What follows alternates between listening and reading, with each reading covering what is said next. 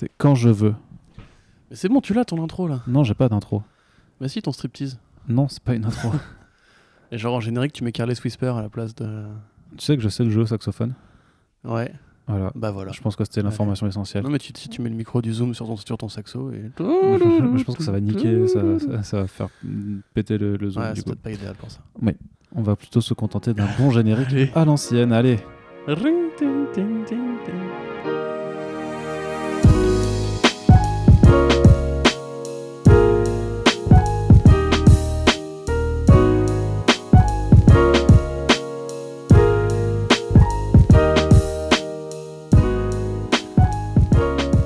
Bonjour à toutes et tous et bienvenue sur comicsblog.fr pour un nouveau numéro du Fresh Starts. Euh, Si vous découvrez Comicsblog à tout hasard euh, aujourd'hui, quand vous écoutez ce podcast et que vous appuyez sur Play, euh, sachez que vous êtes sur le podcast Fresh Start qui est la revue d'actualité dédiée à, justement bah, à l'actualité des comics et de leurs adaptations et que ce podcast vous est proposé par la fine équipe euh, du site euh, composée de deux personnes, euh, à savoir Corentin. Bonjour Corentin ici présent.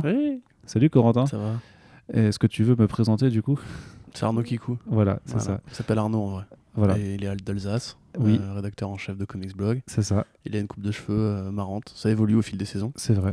Il s'est rasé il y a pas longtemps. Oui, Euh, voilà, il est en jogging avec les Nike habituels. oui, Et je crois qu'il aime bien des trucs. c'est ça. Et le sang notamment et le rap. Il aime bien Monsieur Sarl. Oui, c'est ça. J'aime bien Niska, mais ce que j'aime surtout, ce sont les comics. C'est d'ailleurs Ah, pour ça que, que je bosse euh, à comicsblog.fr, et c'est d'ailleurs aussi pour ça que l'on fait ce podcast, figure-toi, C'est pas Corentin. pour la coque Euh, j'ai- non, j'ai appris qu'en fait on faisait ce podcast pour parler de comics et, et d'adaptation aussi, Euh, quelque chose d'un petit peu Ça curieux. paraît un peu louche. Puisque ça su- sur mon contrat, il était, était écrit que nous allions parler de rhododendron. Euh, voilà, donc je, je ne comprends pas ce que je, nous faisons là. je ne sais pas ce qu'est le rhododendron. Qu'est-ce que le Euh, rhododendron Écoute, je ne sais pas, mais je trouve que c'est un mot qui sonne très bien. tu sais, c'est les genres de mots. Les genres de mots compl- de genre non, en fait, C'est une plante C'est une plante. c'est ouais, pas un fromage. C'est une fleur. Ça, c'est le reblochon. le reblochon, oui. Voilà, Et pas le roro, chez vous.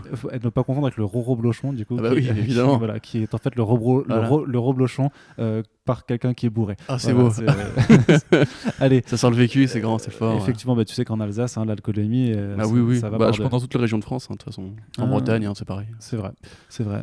Euh, euh, dédicace à nos amis bretons qui nous Ouais, écoutent. salut, et euh, avec qui nous La région de Quimper. Voilà. Avec qui on est devenus très copains tout d'un coup. Euh, allez, euh, trêve de Ah, considération euh, alco- alcoolique. Nous allons commencer avec les comics, bien entendu, Bah puisque, alors. puisqu'en fait, contrairement à ce que je disais il y a, il y a deux minutes, hein, à, à Comics Blog, on parle effectivement de comics. C'est dans le titre. On va parler de Tortues Ninja, un petit peu une rubrique zoologie euh, aujourd'hui avec euh, Corentin. Alors les tortues, hein, des reptiles bien entendu, qui pondent des œufs, euh, mais dans les comics, c'est différent, puisque les tortues sont aussi des ninjas. C'est Et vrai. elles sont un peu adolescentes. Et 4. et elles sont... Ah bah non, elles sont plus quatre justement. C'est vrai, ouais. Elles sont plus vraiment quatre. Alors ça, c'est une Mhm. news VO, bien entendu. On va pas rentrer trop dans les détails, très cher Corentin, mais on a quand même une nouvelle justement par rapport à cette cinquième Tortue Ninja qui est apparue dans la série et que vous pourrez voir du coup, on imagine d'ici euh, deux ans au moins, je pense, chez iComics euh, au vu du rythme de, publication. Et cette, cette cinquième tortue qui s'appelle Jenica aura droit donc à un petit, euh, une petite mini-série en trois numéros à compter de l'année prochaine pour retracer euh, grosso modo son origin story. Euh, Corentin, qu'est-ce que qu'est-ce qu'on en dit de Jenica? Bah, on en dit du bien. Euh, c'est vrai que c'est pas la première fois qu'une tortue ninja, donc effectivement pour ceux qui vraiment débarqueraient et se diraient genre Ah, c'est bien les super-héros, je vais essayer d'écouter ce que disent ces deux connards. Les tortues ninja, effectivement, ce sont quatre tortues d'enfer dans une ville.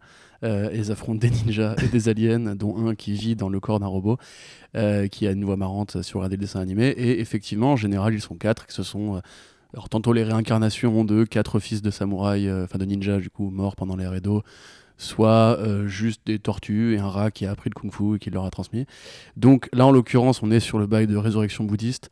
Donc c'est on va dire la première tortue qui euh, vient au monde de manière un peu traditionnelle, puisque effectivement, auparavant, on avait bien le mutagène et tout, mais ça restait comme un truc assez légendaire, féodal, japonais, etc. Et euh, donc Jenica, effectivement, si tu veux pas que je spoil, on va juste dire que c'est une tortue ninja femelle, Oui. un peu comme Vénus dans le- la série live des années 90. Rappelez-vous, celle qui avait des seins, car les tortues effectivement pondent des œufs, mais doivent aussi allaiter apparemment. Euh, et ouais, donc c'est une invention de Sophie Campbell et Tom Waltz, donc Tom Waltz, pardon. Donc Tom Watts, Waltz, qui est le scénariste de la série régulière publiée chez IDW depuis, euh, le depuis grand, bah, de depuis temps, le début hein. avec euh, Kevin Eastman, c'est le grand architecte qui a tout repris à zéro et qui a fait que pour beaucoup de gens, les Tortues Ninja sont devenus bien, hein, parce qu'il y a eu quand même pas mal d'erreurs euh, et d'errances dans les volumes qui ont été publiés par le passé. Euh, un, voilà, avec Campbell, ils avaient prévu de faire ça il y a deux ans, ça a mis longtemps, elle a été présentée sous forme. euh, mais là, je vais raconter en fait, du coup, ouais, bref. Et du coup, bah, elle est devenue Tortue Ninja récemment, euh, suite à une mutation, on ne vous dira pas comment. oh là là. Bah non, faut pas, faut pas Et, spoiler, euh, faut pas et- spoiler. ouais, et comme toutes les tortues, bah, elle aura droit un peu à sa micro-série, qui sera un peu plus longue que celle de d'habitude, puisqu'il y aura trois numéros, par euh, Bram Revel, donc un mec qui fait des comics qui s'appelle Guerrillas, vous pouvez trouver sur son site, euh, son site officiel, et qui avait déjà fait quelques numéros des Tortues Ninja, enfin TMNT Universe, euh, où il avait raconté un peu le passé de Jenica quand elle était encore humaine. Donc euh, voilà, euh, c'est lui qui dessine, c'est lui qui, qui raconte, ça a l'air cool. Euh, ça va parler un petit peu de comment elle va s'adapter à son, à son nouveau statut de mutante, avec son petit bandeau jaune, etc. Bon, moi, depuis qu'elle est apparue, c'est vrai que j'avoue que je l'aime bien, elle est sympa. C'est bien d'avoir une tortue féminine, ça change un peu la dynamique du truc. Quoi. Et voilà, bah, c'est cool parce que ça a l'air joli. c'est toujours bien d'avoir un peu d'extension de Tortue Ninja, justement pour ceux qui voudraient. euh, Parce que la série, elle, est mais- bien. Elle est bien la série? Ouais, elle est bien, ouais. J'ai déjà dit ça, non? Pas dit? Non, tu l'as pas dit qu'elle était J'ai pas dit que c'était un, un très bon volume Non. Bah, c'est un très bon volume. C'est vrai que t'as dit que c'est à partir de ce volume que vraiment les Tortues Ninja ça pour beaucoup de bien. gens, Donc, pour beaucoup de gens, parce que c'est vrai que le premier volume est assez aride, c'est vraiment du, du comics underground à l'ancienne, les dessins de Eastman sont un peu euh, et l'air sont un peu euh, enfin, compliqués à aborder Ah, aujourd'hui. ouais. Euh, on a eu pas mal de volumes un peu errants, etc. Donc il y a eu pas mal d'expérimentations, il y a eu des trucs euh, vraiment qui, ont- qui avaient rien à voir. Et c'est vrai qu'avec le volume publié par Soleil au départ en France et aux États-Unis par IDW Publishing, c'est vraiment là que les tortues ont vraiment commencé à tout rationaliser tout ce qui a été fait avant, à rendre plein d'hommages aux différentes lectures, parce qu'il y a plein de lectures différentes des Tortues Ninja. Il y en a où c'est vraiment, comme je l'ai dit, voilà, une- juste des tortues. Il y en a où vraiment le Shredder est le plus important. D'ailleurs, on dit bien le Shredder et pas Shredder. Euh, où Krang va avoir un rôle différemment. Il y a des, des fois où il y a des, des aliens euh, Triceratops euh, qui vivent dans l'espace et tout, et qui viennent me faire casser la gueule. Et bref, donc du coup, là, c'est vraiment. euh, c'est sérieux, c'est profond, c'est pas le volume le plus rigolo. C'est pas ce que je, dis, je donnerais forcément si je devais faire découvrir le Tortue Ninja à un gamin. Je lui dirais d'abord quand mais par le c'est- dessin animé ou c'est- le dessin animé récent Bouya Chaka là. C'est plutôt la série destinée aux jeunes adultes qui ont Ouais, c'est grandi avec les Tortues Ninja Ouais, quand bah ils étaient oui, gamins. mais hein, voir aux trentenaires qui chercheraient à Bah, retrouver disais- quand je dis jeunes adultes, je parle de notre génération, enfin des, ouais, les trentenaires. Euh, façon, Tom Wells, ne cache pas, lui, il a commencé la Tortue Ninja quand il était petit, il a voulu faire un truc pour adultes. Mm. Et du coup, ouais, il y a eu pas mal de mi- de micro-séries qui arriveront dans un seul volume en, en France l'année prochaine après un financement, un financement pardon, participatif. Euh, il y avait déjà, entre guillemets, ce côté où on va prendre chaque personnage un peu euh, indépendamment. Même- Shredder, il y avait eu droit avec euh, le- l'histoire secrète du Foot Clan, je crois, en français. Oui. Et du coup, c'est toujours bien parce que c'est vrai que c'est le truc que tu, que tu peux piocher un peu à part sans forcément te lancer dans les 10 tomes. Moi, je le conseille justement, euh, par exemple, ce tome-là des micro-séries, je le conseille carrément parce que tu peux rentrer dedans juste avec une vague connaissance de l'univers, c'est vachement bien. Et c'est aussi des exercices de style, parce que du coup, tu peux aller assez loin sans forcément faire euh, intégrer la trame principale. Donc euh, voilà, je suis content. Ça, ça va être très bien puisque tu parlais de Sophie Campbell, puisque tu disais que justement Jenica c'était une création à la fois de Tom Watts et de Sophie Campbell qui reprend en fait euh, qui va qui reprend les commandes après le numéro 100 euh, de la série euh, régulière publiée toujours hein, chez IDW. Euh, Il y a une autre nouveauté que va apporter Sophie Campbell à- dans son dans son run. Ouais, bah Sophie Campbell, qui est une femme. Ça s'entendait, je crois. Ouais, mais je sais pas si justement c'était une femme au départ. Je crois que c'est une femme trans, si je dis pas de bêtises, hein, à vérifier. Euh, je suis pas du tout sûr de ce que, ce que j'avance, mais j'avais fait un article par rapport à ça il y a quelqu'un un certain temps maintenant. À vérifier la pas, sinon c'est une grosse connerie. Mais euh, du coup, ouais, euh, parce que je pense que ça participe aussi du côté justement de Jenica qui était une femme qui devient une tortue, tu vois, du coup, tout, le truc. Euh, si je dis une connerie, pardon Sophie. Mais euh, du coup, effectivement, elle veut ramener de la reptilienne, voilà, pour faire plaisir euh, à nos amis conspirationnistes, puisque euh, il va aussi apparaître un nouveau personnage féminin, qui est en fait pas vraiment un nouveau personnage féminin dans la série TMNT, puisque Mona Lisa va revenir. Donc Mona Lisa, pour ceux qui, ne voient pas, c'est un personnage qui était apparu dans le cartoon original de Nickelodeon en 87. Euh, Enfin, dans l'ancien 87, elle, est apparue après, pardon, et qui devait être au départ une sorte de tortue féminine, validée par Eastman et Laird. Mais eux trouvaient ça un peu con de faire une tortue meuf, puisque c'était pas forcément à l'époque les. Enfin, on n'était pas encore dans cette ère-là, en fait, quoi. Du coup, ils ont dit, on va plutôt juste lui foutre une, une queue de lézard euh, au bout, mais elle a vraiment la gueule d'une tortue, en fait. Elle a vraiment le design d'une tortue ninja, avec une perruque euh, de meuf euh, châtaine avec une queue de cheval, et pas de sein, je crois, et euh, une queue de lézard, voilà. Par la suite, elle a évolué. Dans euh, la version Bouillachaka, justement, c'est devenu, euh, c'est devenu un vrai lézard d'une galaxie lointaine, d'une race de, de salamandres, etc. L'idée, ça a toujours été de que ce soit un peu la meuf de Raphaël, mais l'idée n'a pas dans le cartoon d'original. Et du coup, bah là, elle va revenir, elle va revenir sauf que bah, Raphaël euh, est pris. Euh, donc on ne sait pas encore quel format ils vont adopter. Est-ce qu'ils vont vraiment essayer d'en faire le design original du cartoon ou la version vraiment. C'est vraiment, vraiment un lézard, hein, pour le coup, il n'y a, pas de, concession. Euh, à voir. En tout cas, voilà, ça fait deux personnages féminins intéressants à suivre en plus dans le camp des mutants, sachant qu'on a déjà quelques-unes, on a déjà Kitsune, etc. Donc, euh, et je cherche le nom de, de la renarde. Ah, un truc Otep, je sais plus. Bref, voilà. Tu as vérifié du coup? Oui. Ouais, et donc, effectivement, c'est une, une, autrice transgenre. Qui est, Alopex. qui est, qui est née, Ross Campbell, qui maintenant s'appelle Sophie Campbell. Voilà. voilà. Du coup, voilà. Cool. J'en apprends tous les jours. Aucun lien de parenté avec Bruce Campbell, qui euh, était un homme au départ aussi. C'est ça. Et toujours un homme. Oui, aussi, d'ailleurs. je sais pas pourquoi. C'est pas grave. Donc voilà. Et du coup, tu veux que je fasse le shredder maintenant ou euh... Euh, Oui, du coup, parlons un petit peu euh, d'une petite anecdote liée au shredder que tu nous as pondu sur. Comme ça, on emballe tous les Tortues Ninja. Bon, pas, voilà, c'est pour faire. Non, c'est voilà, on fait une introduction. On n'en parle pas souvent non plus, voilà. tu vois. Donc ça, Kawabunga, le cri des tortues. Voilà. Alors qu'on mange pourtant pas mal de pizza. Oui, c'est vrai. Comme les tortues. exactement. Et moi, je me balade pas mal dans les égouts. Dès qu'il s'agit de s'amuser, euh... fini la terreur, on est là pour rigoler, tu vois. C'est ça. Exactement. Oui, effectivement, mais tu vis dans les égouts, en fait. C'est ça. Voilà. Et tu chasses les rats aussi. Enfin, oui. Ton meilleur pote est un rat, d'ailleurs. Voilà. chacun, chacun, sa vie. Hein, Sachez-le. Euh, voilà. mais du coup, ouais, donc pour euh, résumer ça, le, tr le truc, euh, parce que c'est assez long, mais grosso modo, euh, vous avez donc les missions spatiales. c'est le début de l'histoire qui veut absolument rien dire. Vous avez des missions spatiales pour euh, observer la Terre de loin, pour faire des prélèvements dans l'espace, pour euh, voir comment se comporte la vie en zéro gravité, etc. Et donc pour ça, vous avez une station, spatiale internationale euh, et dans cette station, en fait, ils ont régulièrement besoin d'équipement pour, euh, bah, pour les pièces de, du vaisseau qui pourraient être un peu vétustes ou pour participer à des projets d'expérience, etc. C'est dans Gravity, non C'est comme dans Gravity. Voilà. C'est comme dans Gravity, c'est une station qui gravite autour de la Terre, effectivement, qui ne va pas explorer les étoiles, mais qui bah, a besoin, en fait, comme dans Gravity, de, de ravitaillement régulier. Et euh, bah, du coup, pour plutôt que de se faire envoyer chaque fois des objets et des, des composants euh, par navette de ravitaillement, parce que ça existe aussi, voilà, c'est fou, euh, ils ont commandé des, imprimantes 3D parce que des imprimantes qui peuvent faire l'objet que vous voulez avec le bon matériau, en l'occurrence du plastique, à une boîte qui s'appelle Made in Space. Et Made in Space, ça fait quelques années qu'ils fournissent du coup des imprimantes 3D à des missions euh, spatiales pour justement, euh, en cas de euh, faillibilité des pièces, etc. C'est trop fort ça. Ouais, c'est un truc de ouf. Mais je trouve ça dingue. Déjà, c'est leur spécialité à eux, c'est une, une euh, imprimante 3D qui fonctionne en zéro gravité. Parce que Mhm. c'est pas censé en fait marcher. Les, les composants se baladent et compagnie. Mm. Et donc, du coup, ils en ont fait une qui est composée de quatre éléments. Et l'un de ces éléments s'appelle donc le shredder, donc la, la- la déchiqueteuse, hein, littéralement. C'est tu rentres Bah ton, ton plastique, une partie de l'équipement le broie. Et si vous regardez la vidéo de Made in Space, quand il vous présente cette pièce d'équipement, il soulève le capot. Et quand tu vois la partie du shredder, tu as un shredder dessiné sur une plaque de métal. Et euh, cette pièce de métal, en fait, a été donc illustrée par Kevin Eastman lui-même. Parce qu'en fait, c'est des, gros fans Tortue Ninja, en fait, littéralement. Ouais. En interne, il l'appelait Orokusaki, le- la partie du shredder, c'était son, nom- son nom de code. Et du coup, ils lui ont écrit pour lui dire bah, si tu veux, tu peux participer et tout. Donc, il a fait trois sérigraphies sur métal. Euh, il y en a deux qui vont rester à bord de la station euh, à demeure, à vie, et une autre qui a été utilisée pour les tests et qui lui ont rendu du coup depuis. Donc tu vois sur son blog euh, le, le gars trop mignon qui poste avec ses photos, ses petites sérigraphies sur métal et qui est mode genre ah trop bien, il est dans l'espace et tout. Non, c'est mortel. Et tu dis, ouais, bah voilà, le technodrome existe maintenant, il y a un shredder dans l'espace, et c'est ça. venait, etc.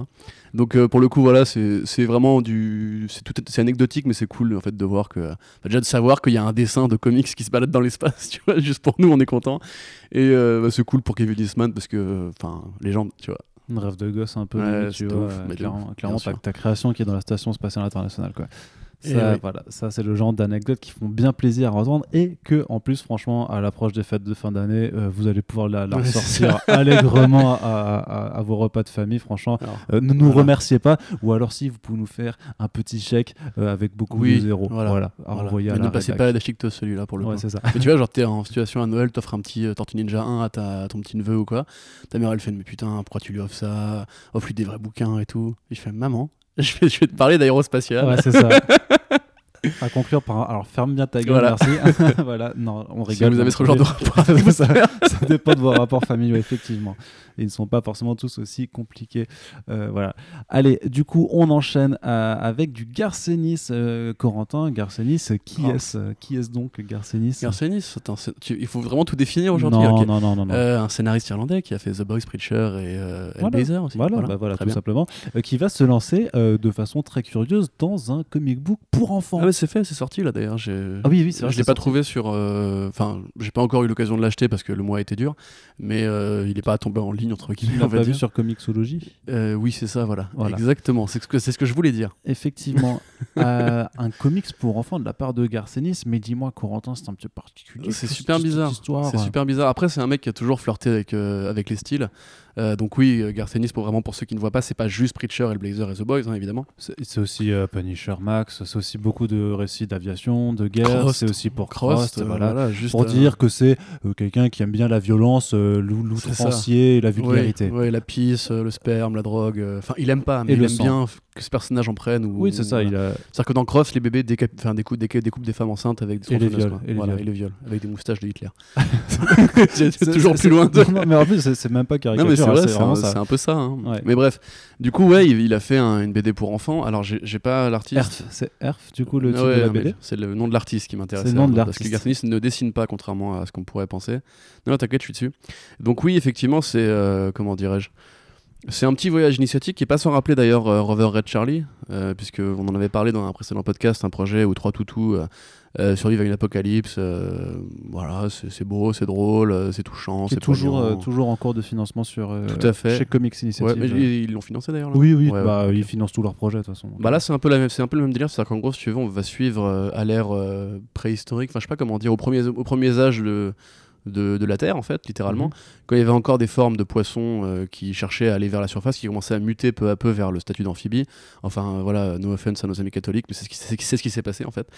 Et, Pas euh, catholique, créationniste, Créationniste, pardon. s'il te plaît. Ouais, c'est vrai, t'as raison. Parce qu'en plus, c'est- pas que, les suis- catholiques. Bah non, Ils je, sont suis, je suis catholique. Ouais. Ah oui, c'est vrai Bah oui. Mais les pratiquants Non. Mais du coup, t'es pas convaincu, enfin, je veux dire. Bah non, bah je sais. Non, été mais baptisé, je quoi, suis scientifique, mais ça empêche pas les deux, tu vois. Ok, mais tu crois en. Dieu. Non. C'est juste pour te dire que. Juste baptisé, circoncis, quoi. Non, je suis pas circoncis non plus. Ah ouais Putain, merde. Il y a On pas va tous savoir l'Arnaud Kiko à la on fin peut pas être circoncis quand on est euh, chrétien. Ah, je sais pas, aux États-Unis, circoncise euh, pour les, les. Non, c'est les protestants Non, c'est les évangélistes peut-être. Ah, peut-être, ouais. Parlons pas de religion. Bref, on s'en fout, voilà, circoncision, c'est de la merde. Donc, euh, effectivement, donc euh, quatre petits poissons qui, en fait, bah, se disent qu'il est temps d'arrêter de gambader dans la mer et d'aller explorer les. Pourquoi tu rigoles D'aller explorer. euh, Si tu veux juste de placer la circoncision, c'est de la merde et que voilà, tu- tu- ça, ça se dit pas, mais bon, c'est pas grave. Bah quoi, c'est comme l'excision, tu vois, c'est l'excision masculine, mais en moins violent. Donc, j'adore quand Arnaud est gêné parce que je fais une blague, mais après, toi, toi tu restes dessus, j'allais enchaîner, tu vois. Ouais, c'est- ça. Donc, euh, ils vont quitter euh, la flotte, euh, donc il s'appelle Earth, d'où le nom du bouquin, euh, Fig Will Up, quoi, et le Booper. Le Booper. Donc euh, voilà, c'est quatre petits copains qui juste bah, s'apprêtent à explorer une terre a priori désertique, mais ils vont réaliser en fait que sur Terre, il y a déjà euh, des premières formes de vie qui ont commencé à s'approprier un peu le truc. Donc c'est un voyage euh, initiatique, une sorte de, de récit un peu éducatif sur euh, comment la, la- la vie est apparue sur Terre, enfin littéralement Mhm. vu par une bande de, de- de petits copains poissons, avec des aventures, un peu à la petit pied, j'imagine, sauf que c'est vraiment en l'occurrence pas des dinosaures, mais encore avant. Euh, donc euh, désolé à tous nos amis créationnistes et à tous ceux que je vais offenser par rapport à la circoncision. Et euh, voilà, ça a l'air mignon, ça a l'air cool, c'est pas cher, 7 balles pour euh, 80, euh, 60, 40, 50, 50 pages, je crois. C'est un peu cher du coup. Euh, non, 48 pages. Ouah, 7 7 balles pour balles du Garcenis en 50 pages, franchement, ça me paraît honnête. Genre, tu sais pourquoi tu payes quoi. Ouais. Et puis juste Ah, pour le- à supposer que c'est bien, vraiment. Ju- Juste pour le délire de voir Garth Ennis faire un bouquin pour enfants, parce que c'est vraiment, Ouais. euh, tu sais, ils l'ont vraiment écrit dans la citation en mode genre pour pour tout le monde, c'est genre pour les petits et grands.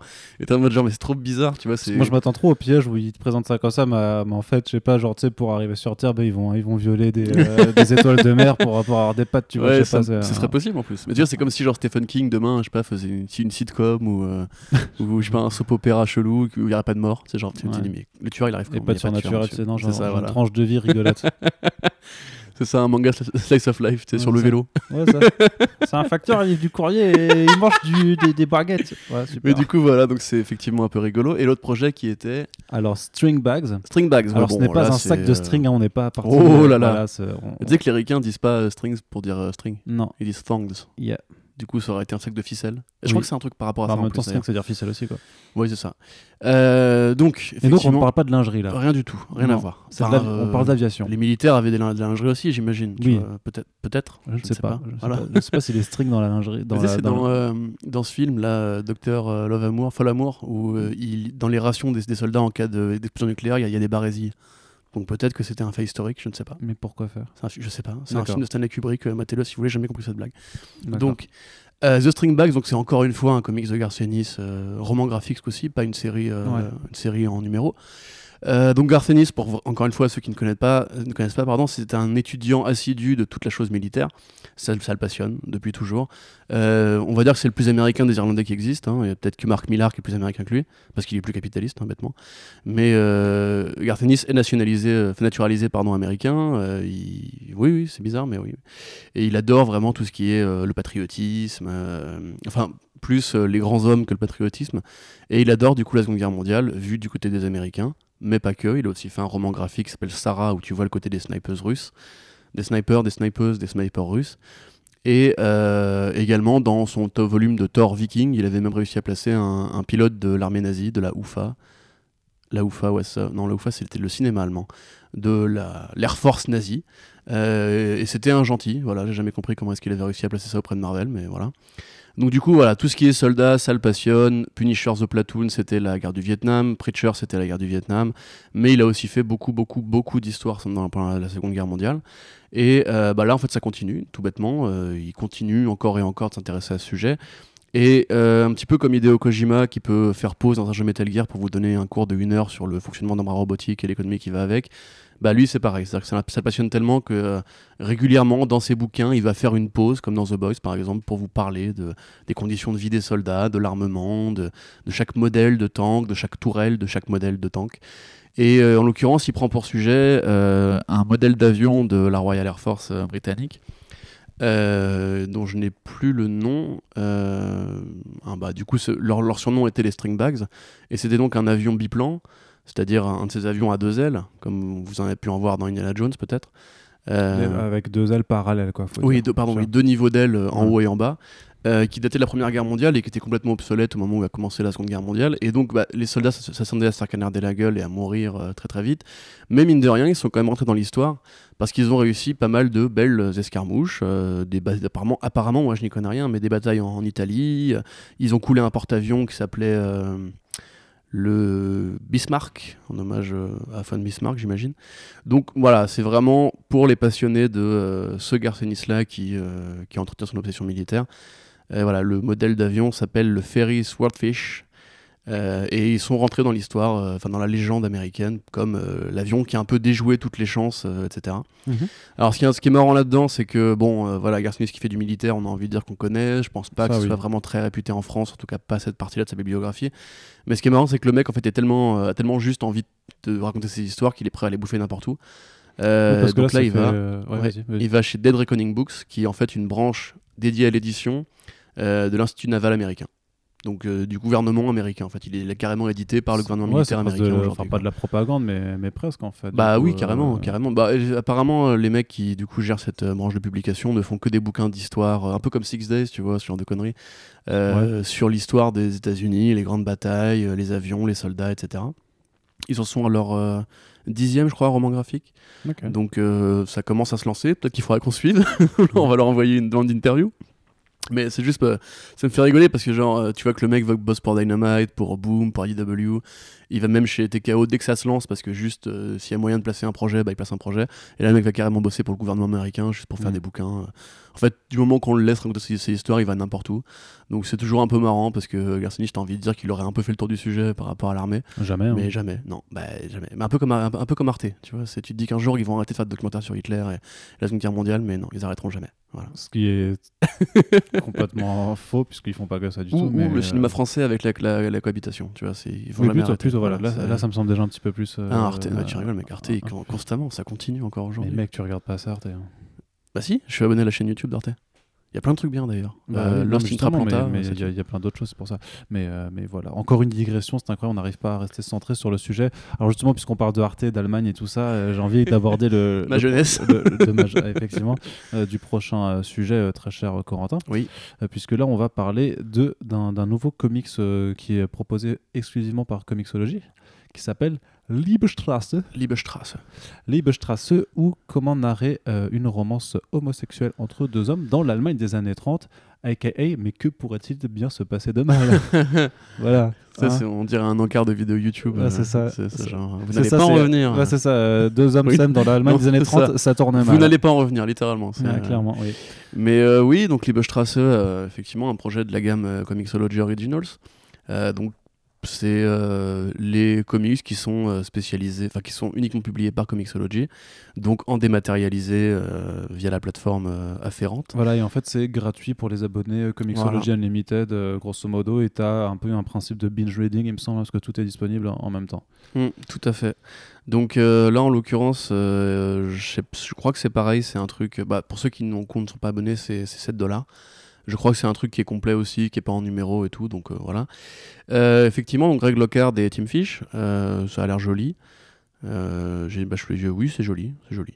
Donc effectivement, c'est l'histoire d'une romance gay entre un, banquier américain qui vient en Europe en 1930 et qui fait la connaissance d'un critique d'art allemand. Ils vont découvrir ensemble l'amour. Et bah, c'est là que, évidemment, le parti fasciste entre au pouvoir et euh, bah, commencent les, euh, les séquestrations, les déportations, euh, les persécutions.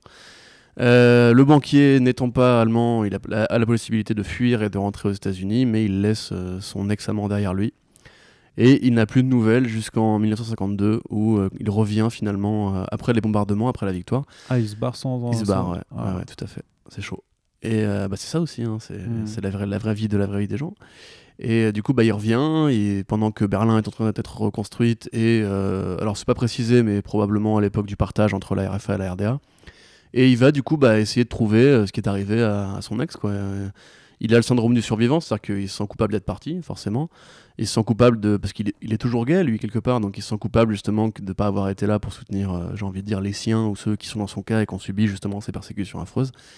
Et donc il va explorer différents points de l'Allemagne, aussi de la Pologne, pour euh, bah, revenir sur les traces de, euh, de toutes ces victimes des déportations. Euh, donc ça, ça va probablement très bien. J'avoue que j'ai pas encore eu le temps de jeter un œil dessus. Un comics engagé chez Comixology qui parle genre, de, ce sujet qui, mine de rien, est plutôt actuel quand aujourd'hui aux États-Unis, il est désormais possible de licencier un salarié selon son orientation sexuelle. De nouveau, voilà, après très, très longtemps à essayer de progresser dans ce sens-là. Euh, je vous conseille d'y jeter un œil. La news sur le site si ça vous intéresse de voir les premières pages. euh, et puis c'est bien pour Comixology Originals. Quoi. Voilà. Yes. Et puisqu'on parle de comics en numérique, moi j'avais envie de, pointer en fait, de parler un peu de VF en fait, puisqu'on a quand même aussi des offres hein, de comics numériques en VF, même si c'est pas euh, aussi florissant que comics. Enfin, il y a une version française pour Comixology, mais tu as quand même différents acteurs qui se sont lancés euh, sur ce secteur-là, notamment pour les comics, donc avec notamment euh, bah, Isneo qui est assez bien connu, mais aussi euh, Sequence City, qui est une plateforme qui est, propulsée par, le groupe Leclerc tout simplement. Et en fait, ils ont donc ce Sequence City qui a en fait une offre plutôt rigolote. Euh, je pense que vous avez pu voir qu'on en parle régulièrement en, en moyenne une fois par semaine. C'est un truc qui s'appelle Prums. Alors qu'est-ce que c'est Prums? Euh, Tout simplement, en fait, c'est pour, euh, je crois, 3 euros par mois. tu as accès en fait à une sélection de bandes dessinées en prépublication numérique. C'est-à-dire qu'ils vont te mettre genre un chapitre par semaine. Et ce, en fait, jusqu'à ce que la BD soit complète, et elle reste encore complète pendant au moins une dizaine de jours avant que, euh, avant que l'album ne sorte au format physique, puisque le but c'est pas de concurrencer en fait ben, les, euh, les albums en librairie, bien entendu, mais de, pouvoir proposer du coup aux lecteurs les plus impatients euh, de pouvoir découvrir certains albums du catalogue, sachant que pour l'instant, il y a quand même quelques éditeurs qui ont commencé à jouer le jeu, donc Panini qui est vachement, euh, qui est le premier à avoir joué le jeu vraiment dans la partie comics, qui est très présent. Euh, T'as aussi euh, les humanoïdes avec euh, H1 notamment, puisque par exemple Ignited et Strange Lands sont proposés. Euh, T'as même aussi leur, leur album euh, euh, Niv, Nivnekin, là, un truc de. Ouais, ah, et la. Reine de Sang, tu vois. C'est ça, ouais. La Reine de Nick Sang. Nevin. Ouais. Nick Nevin, voilà, Ouais. la, la Reine de Sang qui, qui est un proto. T'as Bliss aussi qui s'y est mis dessus, pardon, avec Vie et mort de Toyo Harada et Incursion.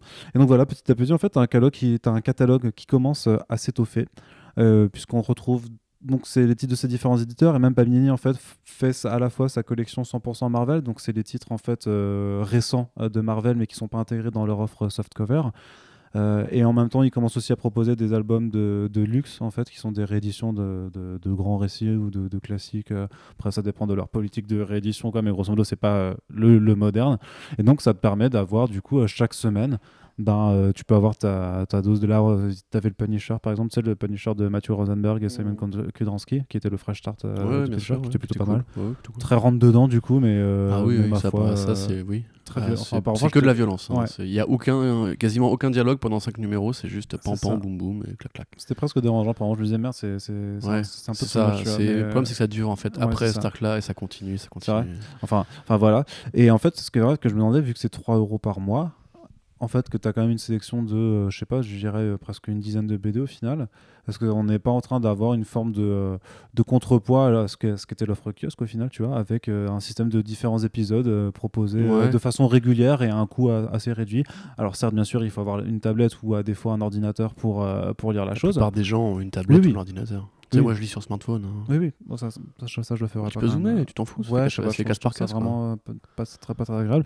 Mais du coup, voilà, je Ok, trouve. euh, que- hein. Non, mais on fait bien sûr chacun ses, ses- ses pratiques et ses habitudes, mais voilà, je trouvais que c'était intéressant d'en parler parce que j'y vois vraiment ça. euh, enfin, et d'ailleurs, je suis pas le seul, hein, bien entendu, euh, puisque on m'a fait la réflexion à d'autres euh, à d'autres égards, qu'on a vraiment une forme un petit peu en numérique d'alternative à ce qu'était le kiosque, qui limite, qui limite là. a un- alors certes, t'as pas le choix puisqu'on te propose juste des BD que les éditeurs veulent bien te proposer, mais techniquement, tu as une forme de choix puisque tu n'as pas qu'un seul éditeur. C'est-à-dire que les softcovers, euh, que ce soit chez Panini ou les kiosques urbains machin, tu as le choix de juste d'un éditeur et donc du- d'une licence. Là, en l'occurrence, tu peux lire du Marvel, du Valiant, euh, du, du H1. Euh, on attend bien entendu que d'autres éditeurs se, se mettent à jouer le jeu. Tu as Kinaï aussi qui s'y est mis, qui propose ses, ses comics jeunesse, du Mm. coup, avec euh, Ouais, Ronin, avais déjà parlé. Ronin Island. Ouais. Donc voilà, enfin, je pense qu'à partir du moment où à la limite Delgour et Urban jouent également au jeu, tu pourras vraiment avoir un, je trouve un, Bah un oui. truc vraiment sympa quoi. Mais moi, c'est ce que j'avais. Enfin, je crois que je le dis à chaque fois qu'on parle du numérique, mais j'ai toujours, j'ai jamais compris en fait comment on a réussi à rater, comment la BD a réussi à rater autant le tournant du numérique, quoi. Enfin. C'est vraiment le truc idéal si tu veux découvrir. Effectivement, dans tout le monde a une tablette. C'est les... Il y a même ce que nous disait Laura Martin, tu vois, c'est qu'il y a beaucoup de comics qui maintenant sont même faits pour être lus. Euh, Enfin, que le rendu graphique en fait est presque même meilleur en fait sur un, iPad que sur les pages imprimées, quoi. Et euh, enfin, moi tout à l'heure, là, je sors de November de Elsa Chartier que j'ai lu sur mon téléphone. hein, voilà, au secours, scandalisez-moi. Mais genre, c'est magnifique, tu vois, avec un bel affichage, un écran trop éclairé, etc.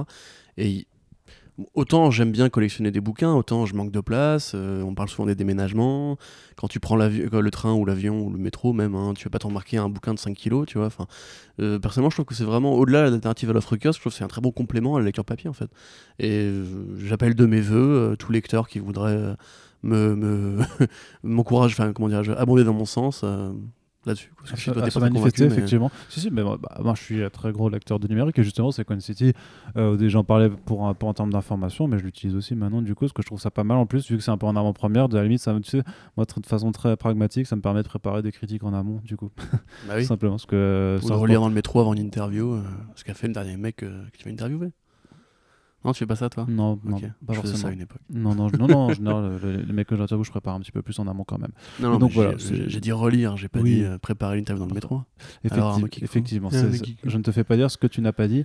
D'ailleurs, il y a autre chose que tu n'as pas dit, euh, c'est euh, j'aime les choux de Bruxelles. Ça, tu ne l'as pas dit. C'est je vrai, je l'ai pas dit. Voilà. Donc, Je euh, n'aurais pas pu le dire d'ailleurs, car je n'aime pas les choux de Bruxelles. euh, bah, je le savais, c'est pour ça que Ah tu- oui, tu oui, pas évidemment. Effectivement. J'aime pas les huîtres non plus. T'aimes les huîtres Euh, alors, j'aime pas trop ça, Ah, on est d'accord. mais de temps à autre, Ouais. je me dis pourquoi pas. chier parce La, la- la, la Noël, vie est courte. ils sont là avec leurs huîtres. Je suis là, Ouais, moi, gars, j'ai plus le foie gras et le saumon. On est tu vois, d'accord. mais, bon, voilà. pour le spéciste. Ouais, J'avoue que nos amis véganes ne seront pas très contents euh, Foie gras, de nous entendre dire Vegan, ça. hein. justement. Ah, du foie- ah non, ça, mais ça, ça existe, je crois. en plus, Ouais, ça non existe. Ouais, Non, c'est pas dégueu, j'ai goûté. Ouais, c'est pas dégueu. Ouais, ouais. Ça ressemble un peu à du pâté, tu vois. Enfin, Après, le foie gras, c'est du pâté, quoi. hein, Ouais, dire, ouais, mais je sais pas qu'est-ce qu'on peut comme complément alimentaire, mais bah c'est du pâté. C'est Oui, non, c'est du on a pâté. plus on a plus torturé Loa qu'on torture le, cochon oui, oui, qui fait c'est le pâté. sûr. quoi. Non, non, mais c'est sûr. Mais bon bref, Bah, peu il y a- il y a importe, on est du- pas là c'est- pour- Cela dit, il y a du pâté de canard. hein. C'est vrai, mais moi j'aime bien. Même, même la mousse de canard. Ouais, c'est euh, vachement bon. Porto, là, putain, évidemment. C'est pas cher. Avec un petit pinot noir et une tomate cerise, ça. on est parti. Euh, gastronomie, donc euh, aujourd'hui, euh, comment préparer vos repas de fête de fin d'année avec Corentin.